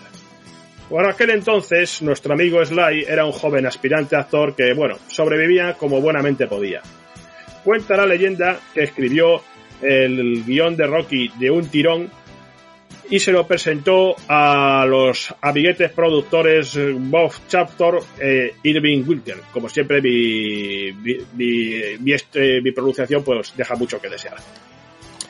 Bueno, estos se quedaron encantadísimos con la historia porque era un- una especie de revisitación del mito de la Cenicienta en el mundo del boxeo. Tan es así que decidieron producir la película, decidieron producir Rocky. Sin embargo, había un pero muy importante, y es que querían a un actor famoso como cabeza de, como cabeza de cartel. Y, y no estaba de acuerdo. Stallone sabía que estaba con esta película ante su gran oportunidad y rechazó el contrato. Y Sly les dijo a, lo- a Winkler y a Chartoff que si él no encarnaba a Rocky Balboa, no habría acuerdo alguno. Tras ofrecer diferentes e importantes sumas de dinero y un interminable tira y afloja, terminaron aceptando a, a- Sly mm, mm, como protagonista, como protagonista. Y finalmente, eh, nuestro amigo Stallone terminó encabezando, no solo escribiendo el guion, sino también encabezando el casting. El resto es historia.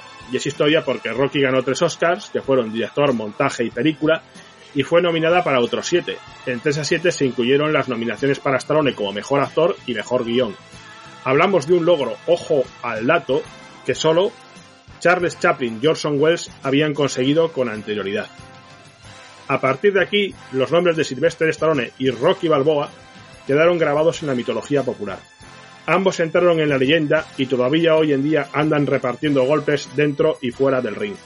Y de hecho han llegado a establecer un auténtico o una auténtica forma de vida.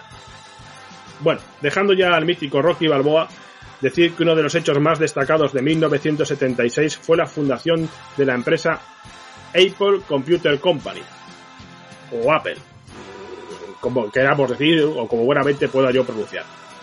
El 1 de abril del citado año Apple comenzaba sus operaciones de la mano de Steve Wozniak, Ronald Wayne y el más conocido por todos y ya fallecido, Steve Jobs.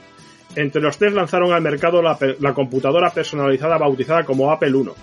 A partir de aquí conocieron el éxito y el fracaso y el fracaso con máquinas como el, el, Apple II, el Apple III, el Apple Lisa, el Macintosh, así hasta llegar a la actualidad siendo una de las mayores empresas en diseño y producción de equipos electrónicos, software y servicio en línea. E incluso tiene también su propia plataforma de streaming que el compañero Alex comentó en nuestro pasado podcast. Y hasta aquí, pues este retorno al pasado. ¿Qué me, comenté, qué me podéis comentar de, de Rocky y de Apple, amiguetes? Pues te puedo comentar que yo tengo un Android, que no tengo Apple. Me parece que Fernando sí te comentará sobre Apple. Sobre Rocky te puedo decir que es una es un clásico. Ahí cuando hagamos un día monográfico sobre Rocky sí que hablaremos sobre notas y ahí la encerrona sabes a quién se la haremos, ¿no, David? Me imagino, me imagino, al abogado del diablo. sí, sí, sí. No sé, poco puedo decir ahora mismo sobre Rocky porque Rocky es como un hombre lobo americano en Londres, ¿no? Intocable. Bueno, para mí es un programa, un programa, especial de Rocky solo, no podemos ponerlo aquí a hablar de Rocky, sería un sacrilegio. Rockylandia. Sí, sí. Como decía en la película. Sobre Apple, leí una vez una, sobre la plataforma de streaming, leí una vez una frase, no hace mucho, que me, que me dejó un poquito diciendo, ostras. Decía que tenía demasiada guarnición para tan poco plato principal. O sea, refiriéndose que es brutal, los cuatro casos los mejores, los bueno, todo es increíble en la plataforma, pero que por el momento tiene poquito contenido.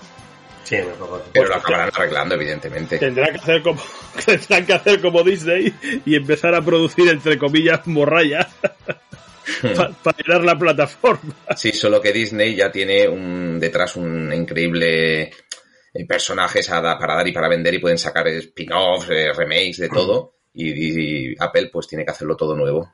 Bueno, ahí tiene por ahí al amiguete de Shyamalan, que Spielberg y, y tal, que te pueden, te pueden arreglar una tarde, ¿eh? O varias tardes, sacando productos. Los ponen, los ponen a trabajar con grilletes y, les dicen, de aquí no salís hasta que no hayáis parido cuatro o cinco series y cuatro o cinco películas para la plataforma. Hmm. Bueno, eh, continuamos con las películas. Eh, Alex, ¿qué nos traes? quería hablaros acerca de la película En compañía de lobos, un título impresionante. La joven Rosalind está en su cama teniendo una serie de sueños y pesadillas que nos mostrarán unas épocas pasadas donde la magia y lo imposible muchas veces tiene lugar y sobre todo irá siendo partícipe de varias historias que su abuela le irá contando, advirtiéndola sobre los hombres lobo. Aquí la dirección de la película corrió a cargo del irlandés Neil Jordan, en el año 1984, siendo esta su segunda película tras Danny Boy. Neil Jordan es un director que mezcla verdaderas joyas, como Entrevista con el vampiro, con otras películas menos seguidas, pero muy bien paridas, tales como Byzantium o La extraña que hay en ti. No puedo poner muchas pegas a la dirección de Jordan. De hecho, diría que es de lo que yo considero mejor del film. Lo que es eh, los actores, actrices, Aquí eh, la protagonista evidentemente es Rosalind, que es, está interpretada por la actriz Sarah Patterson. Y debo decir que tras En compañía de lobos solo se le vio en una adaptación de Blancanieves, tres años después. Y luego estuvo bastante tiempo sin actuar, hasta el año 2002. La abuela fue encarnada por Angela Lansbury, en un papel fantástico por parte de esta actriz, David Warner sería el padre de Rosalind, y lo veríamos en películas tales como Tron o Titanic. Sobre la película en sí, es una película que mezcla fantasía con terror. Cierto es que de terror hay muy contadas escenas, y que quizá abunde más ese toque fantástico que va de la mano a la sátira social en según qué escenas en las que podemos ver cómo se hace alguna que otra crítica social a las clases altas y metáforas varias que hay que saber ver e interpretar. Como comenté antes, la dirección me ha parecido muy digna. El director ha filmado sin temor y con buen pulso toda la historia que se venía encima, que no es poca cosa. Esos magistrales escenarios de cartón piedra gracias a los cuales en los años 80 pudimos visitar muchos escenarios mágicos como el bosque de Legend, el laberinto de Dentro del laberinto o el extraño hogar en Cristal Oscuro, me han gustado. en parte por su magia de antaño y en parte porque me dejó, me dejo engañar un poquito cuando lo veo. Todos sabemos que estamos viendo algo que no está ahí, ¿no? Pero si te metes en la película, pues puedes confabular bastante con ello. A todo esto no le veo ningún problema.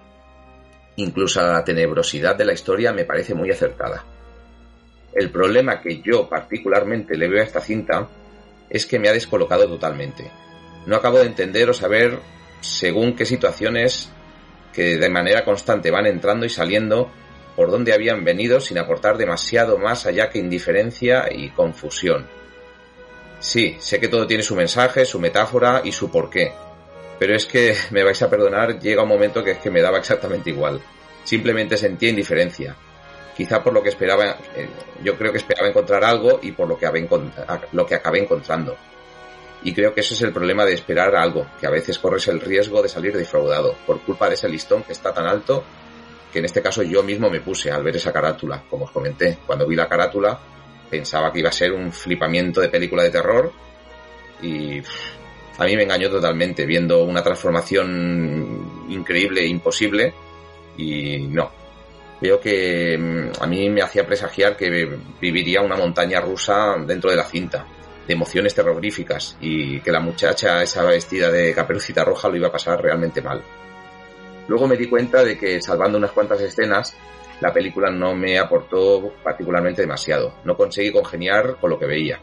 Y encima me invadían los pensamientos de que con esa historia, esos decorados y esos lobos, podríamos haber visto una película realmente terrorífica. De esas que en los 80 la hubiéramos visto y aún a día de hoy tendríamos pesadillas. Soy consciente de que en general es una película muy bien conseguida, también muy bien crítica, como una buena crítica y también por espectadores que la pusieron muy bien, pero que lamentablemente yo no he conseguido conectar con ella. La nota de Internet Movie Database es un 6,7. Y yo voy a ser generoso y le voy a dar un 6, por lo que comento de esos magníficos decorados, por las fantásticas actuaciones y el mal rollo que en ocasiones sí que vale la pena pasar, porque hay escenas que están muy bien. Pero por desgracia, el cúmulo de todo lo que acabo de, comentar, creo que no acaba de arrancar, no acaba de coger velocidad de crucero y se queda en una película que, pese a tener su gran público y sus, seguidores, yo creo que pudo ser mucho más. No sé si vosotros eh, tenéis una opinión diferente a la mía, pero, señor David, eh, que, que a estar en, desacuerdo contigo. Pues mm, estoy en desacuerdo, pero tampoco estoy en desacuerdo. A ver, nota. Nota, David. Hombre, pero ya, estamos con la nota, con la soga, con la soga en casa del ahorcado. Ya está, ya estamos queriendo. Tu nota primero de todo, antes de tu exposición. Primero tendré que comentar la exposición, porque si no, joder, esto de las notas, esto de las notas es como llevar a un tío al paredón, macho. La nota, la nota. Yo, yo para empezar no soy muy partidario de dar notas a las películas, pero bueno, eh, como eh, el sistema es el que es, hay que meterse, hay que adaptarse al sistema. Bueno, pues mi nota es un 8. Joder. Nota es un 8. Un 8, David, pero por Dios. Un 8. Quizás estuve dudando entre el 7,5 y el 8 y al final me decanté por el, por el 8. Bueno, pero comprendo, comprendo el 6 que le has dado. Comprendo el 6 que le has dado. No estamos ante una película fácil de digerir. Estamos ante una película que se puede tildar de rara, de surrealista. Incluso el propio Salvador Dalí creo que fue tomado como fuente de inspiración de la misma. Y a veces también podemos estar ante una película, como, tú has venido a decir, sin sentido o sin conexión aparente. Yo creo que todo esto tiene su explicación en que la película no es más que la representación de las pesadillas de un adolescente. Las pesadillas de la chica que sale al, al principio del film, en la casa campestre moderna, eh, eh, en la que se instala una familia. Entonces nosotros lo que asistimos pues es a los a los sueños o a las pesadillas de esta chica. Y entonces, pues, eh, ¿cómo, son, ¿cómo son las pesadillas? Pues las pesadillas son inconexas, son raras, son surrealistas, son extrañas. Y esa es la, esa es la forma que, que adopta Neil Jordan para contar esta película. Por así decirlo, es una película, si queremos, pesadillesca. Eh, también es una película que, eh, como yo puse en, en la review que hice para Cine y Cine, que es una película que solo el guion da para, te da para escribir una tesis de todo lo que hay metido en metáforas, en simbolismo, en incluso en fábulas. Es que esta, esta película, el contenido de esta película es brutal. es brutal. Y entonces, pues, mm, entiendo que, que pueda no gustar o entiendo que la sensación que despierte o las sensaciones que despierte puedan ser encontradas. Eh, mm, los efectos especiales mm, es lo que más me ha disgustado cuando la he vuelto a, revisionar. Porque yo esta película la vi originariamente cuando la pusieron en, en Noche de Lobos, el mítico programa que presentaba Juan Luis Goas en la vieja Antena 3. Entonces, pues los efectos especiales, eh, los decorados de cartón piedra no les pongo ninguna pega, ya los has citado tú y, los has expuesto bastante bien de, lo que representa y es una es una plasmación de cómo se hacían antes las películas y, y a mí ese tipo de decorados me gusta. Ahora lo de lo de los hombres lobo, lo de la transformación de los hombres lobo ya ahí ya el tema canta mucho, ¿eh?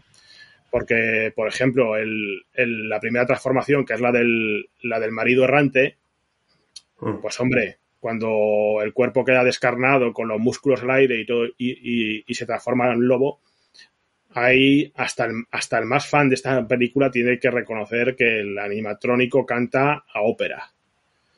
Mm. Luego, pues sí se van mejorando, por ejemplo, en la fábula de, de, los, de los ricos o de los burgueses, mejoran un poco las transformaciones. También mejora un poco en lo de en lo del cuento ya de Caperucita Roja del final. Pero eh, eh, ahí sí que los efectos, esta película le, ha, le se nota el paso del tiempo. No creo que eh, sea este el. O, si, queréis, podemos entrar en las, en las enseñanzas o en las fábulas de la película. Eso ya como lo veáis. Pero antes, a ver qué opina Nano, ¿no?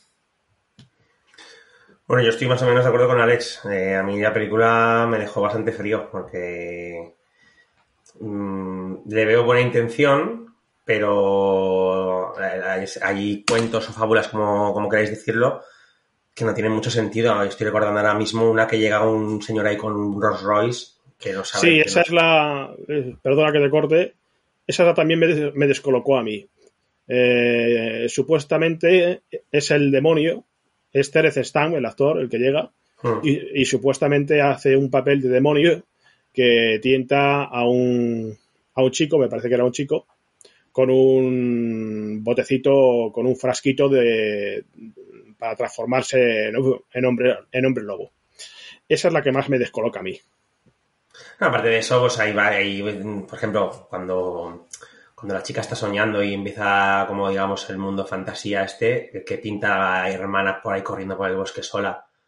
Tampoco te explican nada, que hace una niña corriendo por un bosque de noche sola. ¿vale? Que cuando...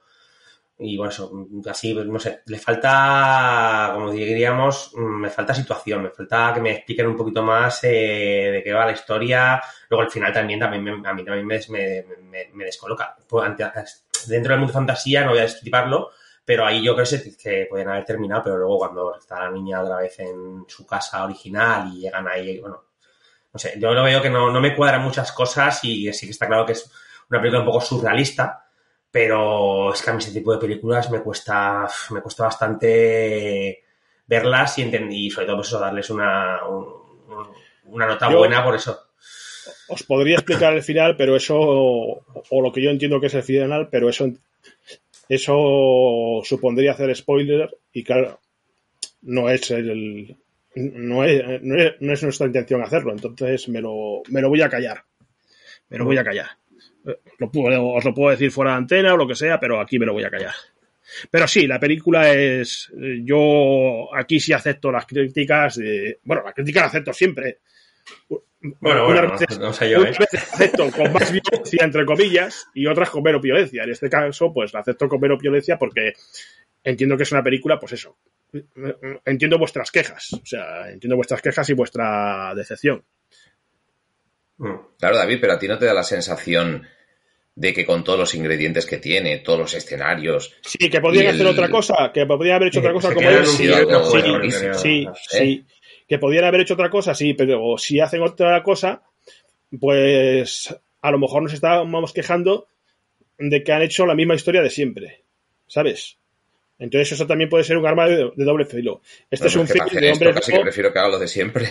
Bueno, pues... como si cuando vas a comer lo que te ponen, dicen, no, es que te, he puesto, no sé... Yo creo que esta película... que no comes siempre lo mismo, dirás, joder, pues lo mismo. Yo creo que hayas traído esta película porque es una película un tanto diferente y que rompe con, con lo que con lo que viene a ser eh, lo habitual en, en, el tipo de cine de hombres lobo. También añadir o, o, incorporar el dato de que, de que fue premiada en Sitges. No sé si la, fue la película premiada en Sitges o Neil Jordan, pero la película fue premiada en Sitges. Mm. En el Sitges me parece que de la, del año puede ser 84. No lo sé, no tengo el dato delante y hablo de memoria. Bueno, pues esto es lo que yo os quería comentar sobre la película, realmente. Pues sí, yo te repito que me ha parecido fenomenal que la hayas traído, porque es una película un tanto diferente, original, surrealista, lo que queramos, pero que es un planteamiento distinto a lo que es la, temática de Hombre Lobo y creo que creo que tendría que estar aquí. Ya digo que a lo mejor esta película sí que merecería no uno o, sino a lo mejor dos programas para analizar todo lo que hay en ella. No te preocupes.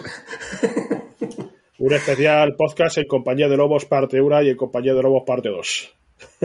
Bueno, bueno pues nada, seguimos, David, ¿qué nos traes? Pues yo ya llevo tantos lobos que no sé lo que os traigo, la verdad. sí, bueno, en serio, os traigo, os traigo otro film mítico, os traigo otro film mítico de Hombre Lobo. Aullidos de Hobling, me parece que se decía en inglés. Bueno, esta película es junto a la ya comentada Un hombre lobo americano en Londres, uno de los grandes estandartes de este subgénero. Hay mucha competencia entre los fanáticos, yo incluido, a la hora de decantarse por una u otra. Decir que la trama de Aullidos está basada libremente en la novela de Gary Brender. En la misma, una prestigiosa reportera llamada Karen White se traslada a una aislada colonia experimental como terapia después de una sangrienta entrevista con un asesino en serie. En los entornos naturales de la colonia pretende recuperar su estado anímico y su cordura. Sin embargo, muy pronto descubrirá que no todo en el lugar es tan idílico como parece. Bueno, pasando a la ficha del film, eh, os diré que en la dirección tenemos al siempre reverenciado Joe Dante, un realizador que nos ha traído películas por todos conocidas como Gremlins o El Chip Prodigioso, en Aullidos nos entrega una cinta que destaca por sus bosques naturales repletos de una ominosa neblina cuando llega la noche y alguna que otra insana cabaña de recuerdo de la matanza de Texas, por ejemplo.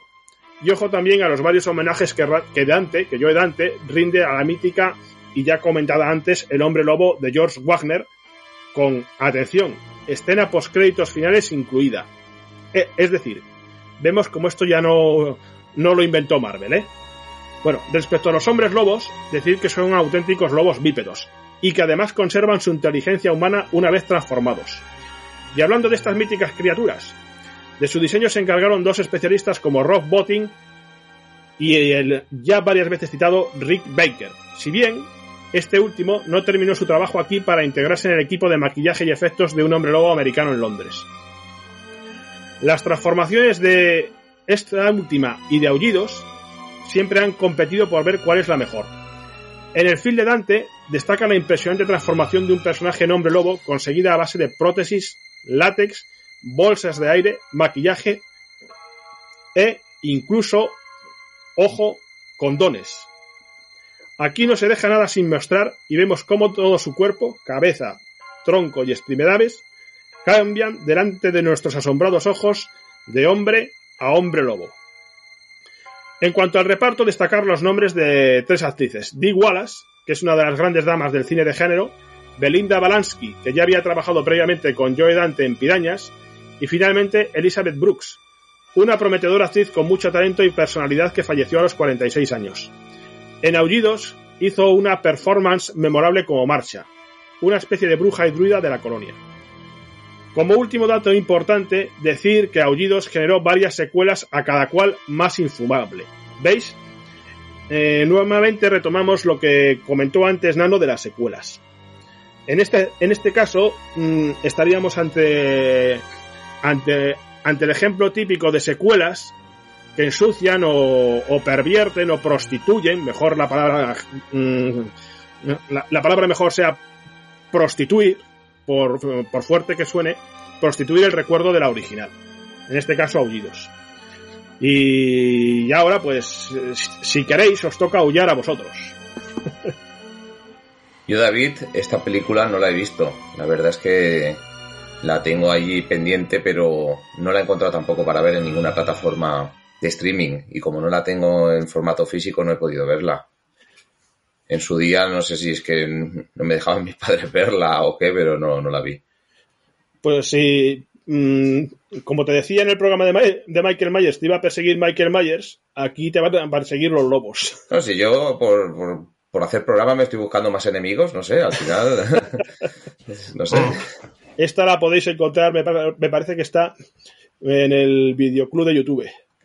Más allá, de, más allá del videoclub de YouTube, yo no la he visto. Yo, eh, eh, como gran amante de este subgénero, o de este género, como queramos llamarlo, la tengo en, en DVD y también, ojo al dato, en VHS. Ya sabéis oh. que yo lo, lo anacrónico, lo, lo, antiguo, lo venero tremendamente. Ya vemos, ya. Sí, sí. ¿Y qué, no, ¿tú, la, ¿tú, la, ¿tú la has visto no. o no la has visto? No, no, no, no la he visto. Te dejamos solo en esta película. Me dejáis solo, ¿no? Bien, así no, no tengo enfrentamientos duros. Pero, y, puedo salir campeonando. Gano por comparecencia. Gano por incomparecencia, que diga. Vosotros perdéis 0-3 y yo gano 3-0. Como hacen en los partidos de fútbol. Cuando no se presenta el rival, ganas por incomparecencia de 3-0. Cuéntanos tu nota. Ya estamos con la nota, ya estamos con la bala de plata. La bala de plata, ¿qué significa la nota? Dios mío, la bala de plata. A ver. Pues la bala de plata va cargada con 8 balas. Joder, macho. Va cargada con 8 balas la bala de plata. Madre mía. Pero tú sabes de qué estamos hablando, ¿no? Estamos hablando de la película que le hace la competencia directa a un hombre lobo americano en Londres. Ni más ni menos que estamos hablando de eso. No sé yo si tan directa, ¿eh? Si te dicen, si te dicen que hagas un ranking de películas de hombres lobo, a, cual, a cualquier amante del género le dice que haga un ranking de películas de, de películas top de hombres lobo, te va a citar efectivamente un hombre lobo americano en Londres y acto seguido te va a citar aullidos. En un mundo en día, gobernado por David, te no existen cosas. malas. ¿Cómo? Yo digo que en un mundo gobernado por David no existen pelis malas, ¿no? Sí, hombre, sí existen, pero. Pero tienen que ser muy malas. Tienen que ser muy malas, no malas, muy malas. Joder, horribles. De esa que te Yo- yo- yo- Yo sí que tengo, yo sí que la veo. La- si la ponen en alguna de estas de alguna plataforma, la, le echaré un ojo. Pero, Pero, Fernando, eh, vamos, un 8. No sé. esto también igualmente, eh, aunque entremos en Watch y no la veamos, a veces eso que la dan en un- algún canal de los muchos que tiene Movistar y sabes que Sí, tienes siete estoy días para verlo. Estuve mirando, estuve buscando, pero en el buscador no aparecía por lo menos. En, Pero creo que tienes en que buscar, no sé si en, el, en la tele, que no sé si en el móvil salen en los últimos siete días. O sea, si buscas desde el móvil me parece No, que no, te van no, a busqué, buscaba, busqué en la tele, busqué en la tele. Vale, vale. Sí, porque es verdad lo que dices, cuando, cuando no sale, no suele salir en la aplicación, no sale en los últimos siete días. Vale. Tienes que buscarlo en, en la televisión y no aparecía. Pero yo sí que recuerdo que lo han hecho alguna vez en Movistar, me suena a mí. En algún Sí, canal de estos de en- terror o en estos, sí que me suena haberlo, haberla visto porque la echaban. Seguro. Cuando la Mm. veamos ya vendremos a por David a ver si nos lo llevamos detenido, Sí, sí. ¿no? Sí, que por cierto, dije- eh, no sé, lo, lo- lo has comentado David que tiene, tiene ocho películas esta saga. Ocho Sí, películas. he comentado que tiene varias secuelas a cada cual más infumable. Sí, pero yo dejé ocho. de verlas, yo dejé de verlas en la. Yo dejé de verlas. Bueno, es que hablamos de un film de culto. Os estáis descojonando de la nota y tal, pero estamos hablando de un film de culto. ¿Eh? Que se sepa. Que cuando. No, que no se, que no se encabrone, que no se encabrone David. Venga. Cuando, si os coge algún fan por la calle, eh, os va a dar una, una galleta, ¿eh? Eh, O sea que cuidado. Yo- yo vi- Entre un 4 y un 8 hay algunas notas por ahí por poner, ¿eh? No hace falta poner todo 8 vi, o... yo vi, yo vi hasta la cuarta. Yo vi hasta Y la cuarta. para que David diga que son infumables, imagínate cómo tienen que ser. O sea, realmente no, no tiene que ser, vamos, eh, yo creo que Yo no creo sale que- en la visión. en la- Sí, no sé. Yo creo que tiene miedo de, de, de- de ponerme a anotar alguna cosa de estas y que no le llamen más a los estrenos para ir a verlas ahí al cine. porque- Eh, si te estoy hablando, si te estoy de una película, de ir a ver. si te estoy hablando de una película esta Aullidos de puede ser 1981, Sí, de 81. pues fíjate, estoy hablando de 1981, una, una, auténtica, una auténtica joya que presenta, pues nuevamente entramos ahora en el campo de los efectos especiales, presenta efectos especiales a la altura de un hombre lobo americano en Londres y que todavía hoy, 2021, no han sido superados. La veremos. A ver, también hay que tener en cuenta cuando se dan las notas, eh, eh, o las notas, cuando se dan las notas, que se dan dentro del apartado de ese género cinematográfico o de ese subgénero cinematográfico. Y dentro de este subgénero cinematográfico de hombres lobo, no me cabe ninguna duda de que Aullidos se lleva un 8. ¿Quiere esto decir... hasta, qué película viste tú? Déjame, terminar. ¿Quiere esto decir que esté comparando esta película con Casablanca o con lo que el viento se o con lo que el viento se llevó? No, no las estoy comparando. Estoy comparando esta película de aullidos dentro de su género y con otras películas de su género. También te encuentras, tengamos en cuenta también. Que tienes, todas puestas, tienes todas puestas con un 8. ¿Cómo? no estás, que tienes todas un 8. Entonces no estás comparando. Sí, si estás un, si, un, si un referente. pero, vamos a ver, eh, es que estamos hablando de películas que son referenciales. Las películas que hemos tratado en este programa son referenciales. Pues entonces te estás, con, todo, el diciendo porque estás poniendo la del hombre lobo, la del hombre lobo de esta, la del hombre lobo de 2010 con esta, Repasa, repasa las notas. Al hombre lobo de 2010 le di un 8. Le di un 8. Igual. A un hombre americano en Londres le di un 9 o un 9 y medio. A esta película le doy un 8 porque también lo porque, porque en su contexto, en su subgénero, lo merece.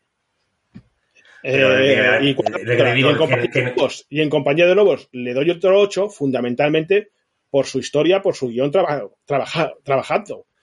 Eh, le, está dando un 8, le está dando un 8 a, a la película esta de Avidos, que para ti es un, referente, que una película de culto, una película precursora, entiendo. Pero entonces no le puedes dar un 8 al Hombre Lobo del 2011. Del 2010 le doy un 8 al Hombre Lobo del, del 2010. Vuelvo a lo que te dije cuando expliqué la nota de un Hombre Lobo del 2010. No, no, no me expliques la nota del Hombre Lobo del 2010, pero si, tú, si para ti estás un referente del género que cualquier eh, fan del género te va a decir que es el referente. Del 2010 también es un referente. También es un referente en este subgénero. Que no lo quiera ver así y que no lo quieran ver así otras personas, me parece muy bien, pero yo sí lo veo. Sí, sí, sí, es subjetivo, lo, que no. lo que son las películas modernas, modernas, entendiendo la era moderna, si quieres, del 2000 en adelante, un hombre lobo de protagonizada por Benicio del Toro es un film de referencia y el tiempo, insisto, el tiempo me dará la razón. Y ya veremos. A ti siempre el tiempo te dará razón. Ojo, y ya veremos la, próxima película de, Hombres Lobo que saquen, si la sacan, si finalmente la, hace Ryan Gosling o, la hace, o lo hace otro, ya veremos cómo sale. Ya veremos cómo sale. De momento, han pasado 11 años y el Hombre Lobo del 2010, la, la tan polémica El Hombre Lobo del 2010, se mantiene digna, no, dignísimamente. Y para mí es la referencia actual. Estas otras, Un hombre lobo americano en Londres, Aullidos y En compañía de lobos, son referencias y cultos de la época de los 80. Yo lo entiendo perfectamente. No veo contradicción ninguna. Bueno, bueno. Claro que a ver si te pones a poner filtros de no, esta es la mejor película del año 2010. No, esta es la mejor película del año 2009. No, está la mejor película de mayo del año 2010. no son filtros, tú mismo. No le puedes poner la nota que quieras, claro. Vuelvo a lo que tú me comentaste, vuelvo a lo que tú me comentaste al principio, que cada película hay que entenderla en su contexto también. O sea, es que. Mm, y dentro de esos contextos temporales o, o, lo que quieras, y, y dentro de esos contextos de género o subgénero, es como hay que valorar las películas. Evidentemente no quiere decir tú que estés comparando, por lo que te he dicho antes, pues El Hombre Lobo con Casablanca, porque no, porque son, pues son películas que, no se pueden comparar ni se deben comparar, que esa es otra. Vale, vale, vale, cada uno le pone la nota que quiere. es mi opinión. Y luego lo de las notas, pues eh, yo ya he dicho que, eh, que no, soy no soy partidario de dar notas, pero bueno, el, eh, me obligáis a dar notas y, bueno, el sistema está así montado, pues nada, a dar notas. Luego te encuentras pues con auténticas majaderías, pues como lo, he, como lo que he comentado antes, con las películas infantiles y desde Homecoming, pues eh, con ocho o con nueve a la altura de, de películas como Terminator o como. Pero o David, como, es que te estás, a ver, o- ahora sí o te estás como contradiciendo. como otro, en fin. Spider-Man es una película que dentro de su género de los. De los ¿Tú crees de- que Homecoming dentro del género de los superhéroes es un 8 o un 9, como yo no, están visto, poniendo? yo, no, yo no la he visto. Bueno, pues ya te digo Bueno, yo que no. Ya te eh, digo Homecoming no. no tiene ni un 8 ni un 9, tiene un 7,4. O sea, ¿Y te lo parece poco? ¿Y te parece poco? Me parece demasiado, la- me parece demasiado para lo que ofrece esa película. Y, Bueno, y fíjate, y fíjate que tú me has dicho que, que no pongo malas notas a las películas y que no hablo y que no hablo mal para que no me inviten a los pases. Joder, estoy poniendo a caldo Homecoming y, y dentro de poco van a hacer el pase de la última, pues ya no me invitan.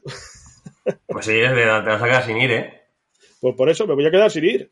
Y, y me, y me dices que no hablo mal de las películas. Claro que hablo mal. Pero hablo mal dentro de, de lo que hay que hablar mal. Y tampoco, y tampoco para mí la de Homecoming es una película, es una película para suspender, porque entiendo que tiene su público y entiendo que tiene sus virtudes, pero para mí me resulta demasiado infantil. Y, y, y desde Pero luego es mucho. público, claro. es que sí, Y, desde luego disto mucho de compartir ese 7,4. Eso, eso sí que no te lo comparto. A- a- a- eh, me parece que le di un, que le di un 6, que le di un 6. O sea, fíjate si hay del 6 al 7,4. Dentro de que cada uno, como, como quiera que sea, como, como dijo Clint Eastwood, que cada, cada, cada, cada uno tiene su, su propio avión y su propio culo, yo creo que he expuesto perfectamente las valoraciones por las que yo doy las notas a estas películas. Creo que lo he expuesto perfectamente. Y si no, que nuestros oyentes, que son sabios, lo expongan en los comentarios. Una, una cosa, David, solo un detalle, porque estaba mirando de Homecoming, que es que no, no me acuerdo si la había visto o no. Eh, la de Homecoming, la de Spider-Man Homecoming, Sí. que tú le pones un 6, pues en, en la web de cinecine.com, los usuarios la tienen bordada con un 8,1. Bueno, pero es que, que los usuarios también ¿qué quieres que te diga? Oye, pero Eh. David, estás pidiendo a la gente que te diga, los, a los oyentes que nos pongan sus comentarios, sus notas. Y, te pon- y en tu web, tu propia web, te ponen los usuarios un 8,1 y ya no, no, ¿Y los usuarios no tienen ni idea. ¿Y cuántos han comentado? ¿Cuántos han comentado? Pues no, no, no, no lo veo aquí, no sale ahora mismo, pero vamos. Porque tú eh, bien que por esa regla de tres, de cine y me sacas, me sacas otros, me sacas, por, por por ejemplo, clásicos, clásicos como, yo que sé, o El nombre de la rosa o Alien o tal, y te encuentras con que los usuarios le han dado un cero. ¿Y entonces qué dices? un cero alien en la web. No, no, creo. me, me- digo Alien como te puedo decir otra, otro título mítico. Yo me he encontrado en cine y cine votaciones de clásicos, de auténticos clásicos con un 0,0. ¿Y entonces qué dices? Pues lo, eh, lo que dices es que hay gente que efectivamente vota con conciencia y hay gente que simplemente entra a trolear. Y eso lo sabemos Pero, todos. a trolear, Pero no no solo que la gente entra solo decir, trolear Film. Affinity, Film Affinity, en IMDB o tal. Están los trolls y, y, luego están los, los que endiosan el producto. Bueno, bueno. Yo solo te comento eso que sí, como detalle que de los usuarios de tu web la ponen un 8 a Hong Kong. Coño, de mi web, de nuestra web. No, a- ¿De ahora, nuestra web? Sí, bueno, ahora me- va a ser en-. Sí, sí, le da Sí, vergüenza. sí, o eso algo. tú ya no queremos saber nada. Ahora Pues solo es tú, tuya. cua- Cuando, ve- cuando vea Homecoming, cuando vea Homecoming, me dice si estás más cerca del 6 o del 8. Y así ya me he ganado que. cerca del 6, pero yo entiendo a la gente que se flipa mucho con las películas de superhéroes, que se lo pasen privado viendo la película y les parezca maravillosa. No te digo. que- O sea, tú les entiendes a ellos y no, no me entiendes a mí que, que, entre comillas, me flipe con las películas de Hombre Lobo.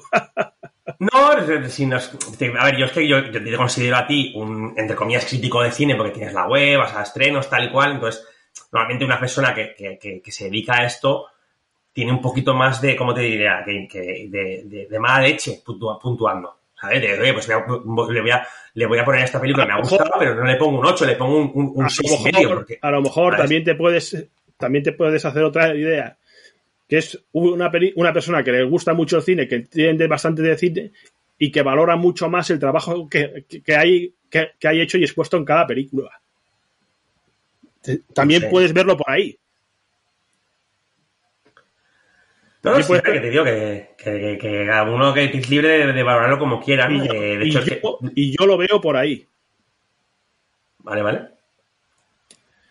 Bueno, ¿qué? Eh, ¿Os comento las otras películas de Hombre Lobo o seguimos enfrascados en Bericio del Toro? Amigo Bericio, si me estás oyendo, la próxima película que hagas, mándame una invitación gratis y, por supuesto, foto conmigo en el fotocall, ¿eh? Sí, sí, además te va a invitar a su casa por Navidad, desde luego. Porque, en su casa tiene, curiosamente, en su casa tiene un póster de, de la película esta del Hombre Lobo. Sí, sí. Que por eso, que por eso decidió. Esto es verdad, ¿eh? Tiene un póster del hombre, del hombre lobo. Por, eso decidió hacer el, el remake. Hmm. Bueno, pues que amigos, que, que, si, que si queréis os comento estas, otras, estas otras películas, porque si no, no, no vamos a acabar nunca. Comenta, comenta. Bueno, pues empiezo en 1981 para recordar Lobos Humanos. Una cinta un tanto peculiar que mezclaba crímenes, hombres lobo, leyendas indias y un innegable espíritu naturalista. Destacaba, y mucho, el efecto de visión en los lobos. De 1981 pasó a 1994 para encontrarnos con Jack Nicholson. Sí, amigos. Jack Nicholson también se convirtió en un hombre lobo que incluso marcaba a meadas su propio territorio mientras se peleaba con James Spader y trataba de ligarse a Michelle Pfeiffer. Todo esto sucedía en Lobo. Sigo con la anteriormente citada Un hombre lobo americano en París. Una película estrenada en 1997 como una especie de revisitación del clásico de John Landis. Este film ya dije antes que tuve la desgracia de verlo en cines y fui pescado por ella con el recuerdo del anzuelo de la original. Y lo único bueno aquí es que salía Julie Delpy. Las transformaciones de hombre lobo, bueno, mejor vamos a dejarla porque ya empezaban con lo digital y. uff, un desastre. Vuelvo a dar otro salto en el tiempo y me planto en 2002 para felicitar a Neil Marshall por su salvaje Dog Soldiers, una cinta en la que un comando militar de entrenamiento quedaba sitiado en una solitaria cabaña por un pelotón de hombres lobo. Este largometraje es una pequeña joya que mezcla terror, acción y comedia Ojo al combate a puñetazos y patadas entre un soldado y un hombre lobo. Otro estreno más o menos reciente fue Howl, Aullido, una película del año 2015. En esta cinta, unos pasajeros de un tren se quedaban atrapados en un paraje boscoso y a merced de una criatura de la luna que más que un hombre lobo parecía un yeti ciclado, de estos que se meten esteroides y tal para, para hacer buenos y potentes músculos, como los cachitas.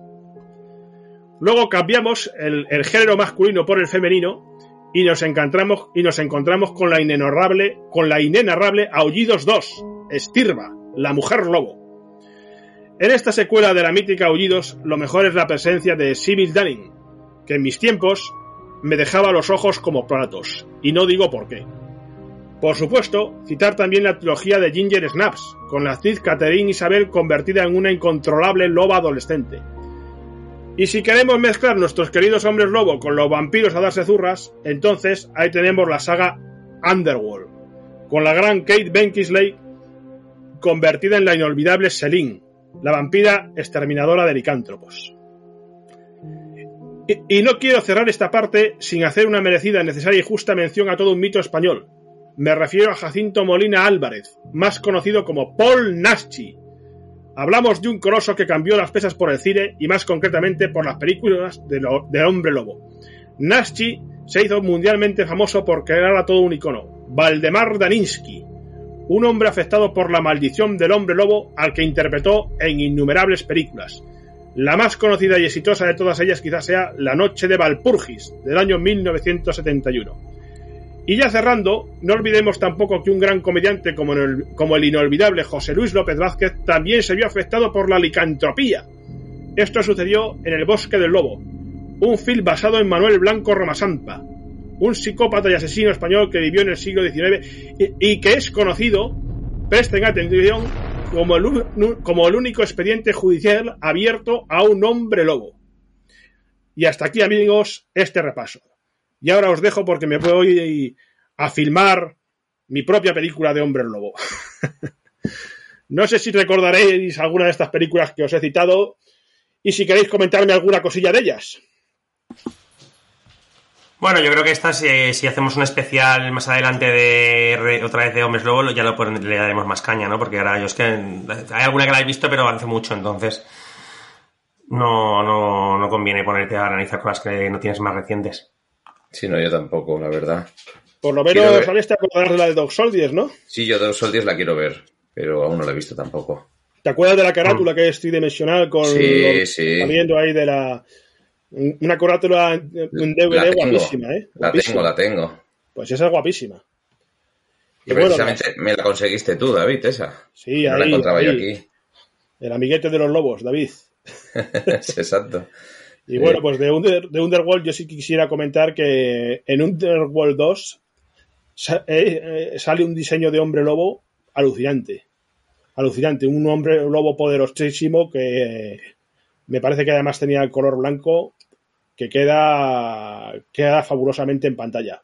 Luego en la, en la cuarta entrega, me parece en el Renacer, sale ahí un hombre lobo estilo Hulk, acartonado, con unos músculos infladísimos que derriba muros a puñetazos, en fin, una- un, de- un despropósito. ¿Veis? Esta también, la saga de Underworld es también, también de las sagas que ha ido, por así decirlo, estropeando el recuerdo de la original.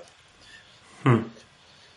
Por lo menos en las dos últimas entregas, en el, en el, en el despertar y en la última que ahora no me acuerdo del título, pero bueno, también, también la he visto. Guerras de sangre o algo así, me parece, algo así que se titulaba. Y bueno, pues aquí quedan todas esas películas para el recuerdo y por supuesto el cariñoso recuerdo a Jacinto Molina, a Paul Nassi, nuestro hombre lobo español, eh, que, eh, que, que si, eh, que si viviera todavía me, me vendría a dar un abrazo después del programa. Por todo lo que he defendido a, a- a- a las películas de Hombre Lobo. Seguro que la amigo Nassi Sí, sí. desde el cielo me está mandando un saludo. Un saludo, luego. Nassi, también desde aquí. Y a Valdemar. Davisky, otro saludo. Bueno, pues vamos a continuar eh, para finalizar el programa con el club.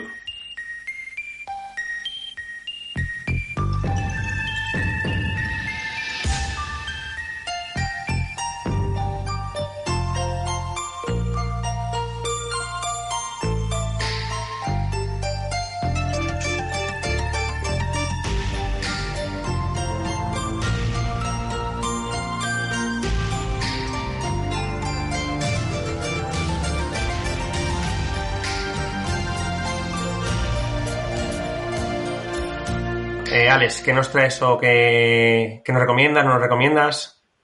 Pues como era un especial sobre hombres lobos, recordé que tenía un libro que, que era un libro 100% hombre lobo. Y hoy quería hablaros Ujú. acerca de este libro. Lo cierto es que no me lo leí hace poco, de hecho aún me queda un trocito por leer, pero ya digo que he querido oportuno rescatarlo para hablar de él. Estoy hablando de Cuando llora el lobo, que es un libro escrito por Ángel Gómez Rivero, al cual conocí en unos foros y llegué a este libro por ello. Si te gustan las películas de hombres lobos, su temática, su lore, las historias detrás de las cámaras, cómo se gestaron muchos proyectos, eh, podrás eh, tener una, una visión bastante más amplia de lo que nosotros realmente vemos en pantalla. Eh, da a conocer muchas películas que seguramente no habremos oído hablar en la vida, de muchos países que no sabías ni que, ni que filmaban películas. Y ya te digo, si por casualidad las conoces, pues leer lo que vas a leer en el libro te hará ampliar la información sobre las mismas. Tira mucho del cine clásico, se nota que le apasiona al autor del libro, aunque también completará diferentes décadas. A ratos fascinante y a ratos un poco menos inspirado, pero en general una especie de enciclopedia sobre licántropos como pocas que he visto. Eh, a lo largo de sus, de sus casi 400 páginas hará que acabes deseando no ver un solo hombre lobo en años, porque acabarás saturado de, de- de pelo y de, de colmillos.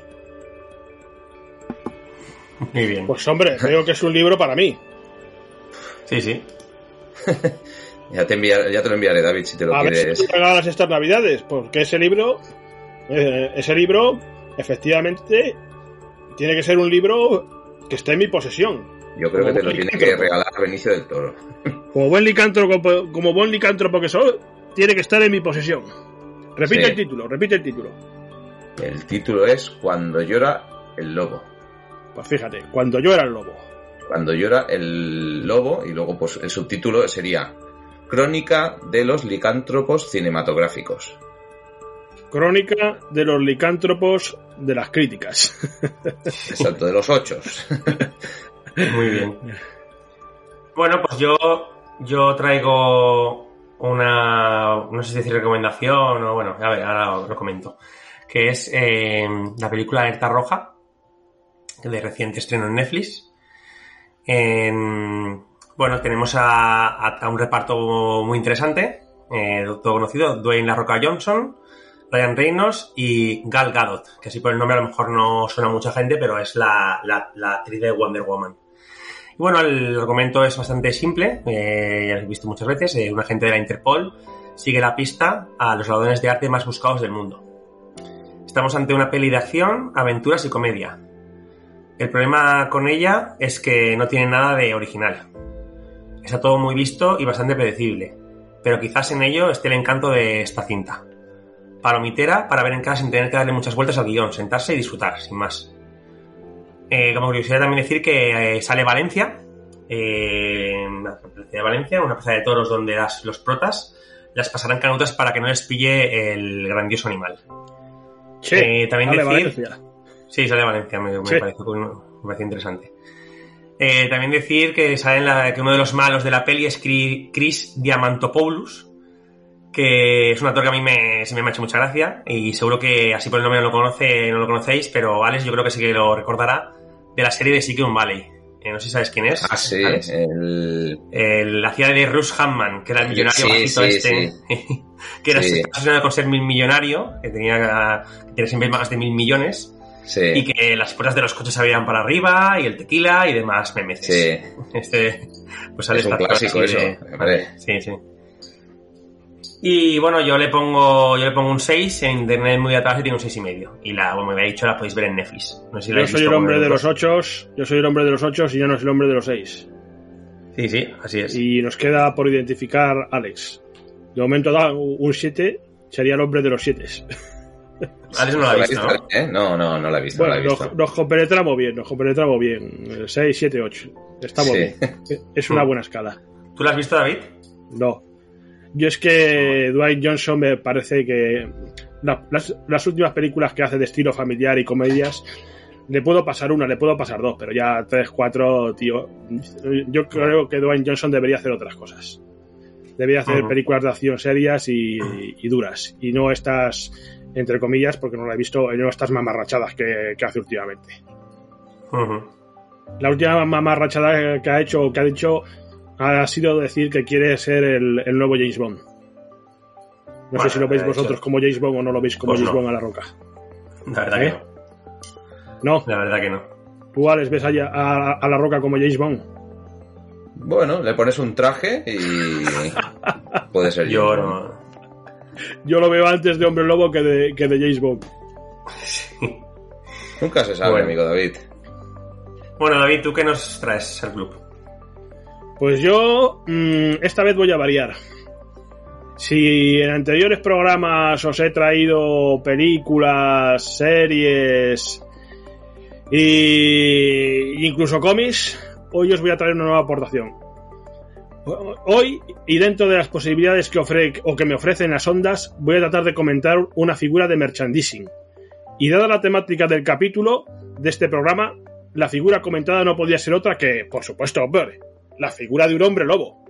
En concreto, uno de los hombres lobos presentes en la anteriormente citada Dog Soldiers.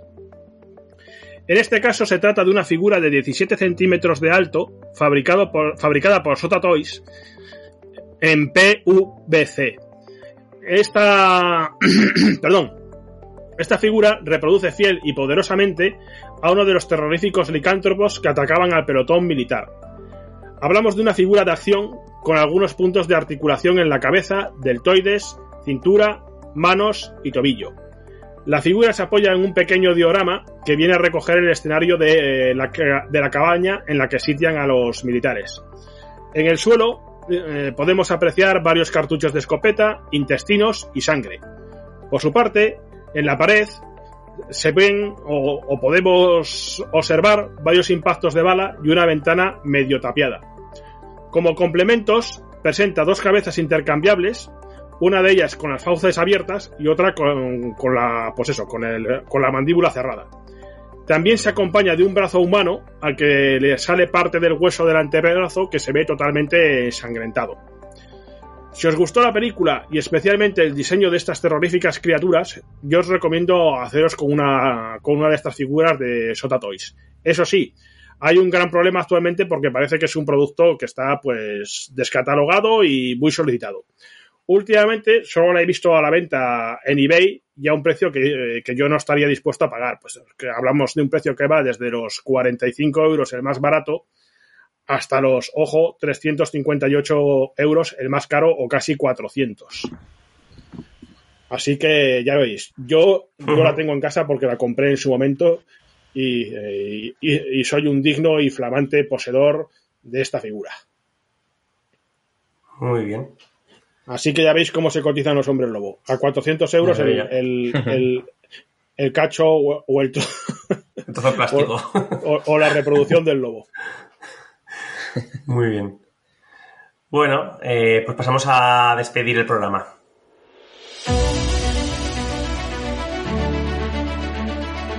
Hasta aquí este episodio de Planeta Ficción en el que hemos hablado de películas de icántropos, hombres lobo o como prefieres llamar a estas criaturas de la noche. Ha sido un placer compartir micrófono con mis dos compañeros. Alex. Placer ha sido mío.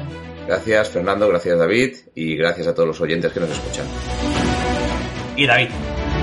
Pues una vez más ha sido un placer estar con vosotros y con nuestros oyentes. Muchas gracias a todos y seguiremos escuchándonos en futuras emisiones de Planeta Ficción. Y para despedirme finalmente os dejo una advertencia. Tomad nota. Incluso un hombre con el corazón puro y que reza cada noche puede convertirse en hombre lobo cuando florece el matalobos y brilla la luna de otoño. Aulla, aulla. ¡Uh! Ahora sí. Quiero dar las gracias a todos los que nos escuchan porque sin ellos este programa no sería posible.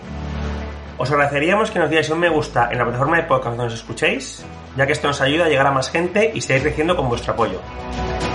Volvemos en 15 días. Recordad que podéis encontrarnos y contactar con nosotros en nuestra web planetaficción.com. Hasta luego.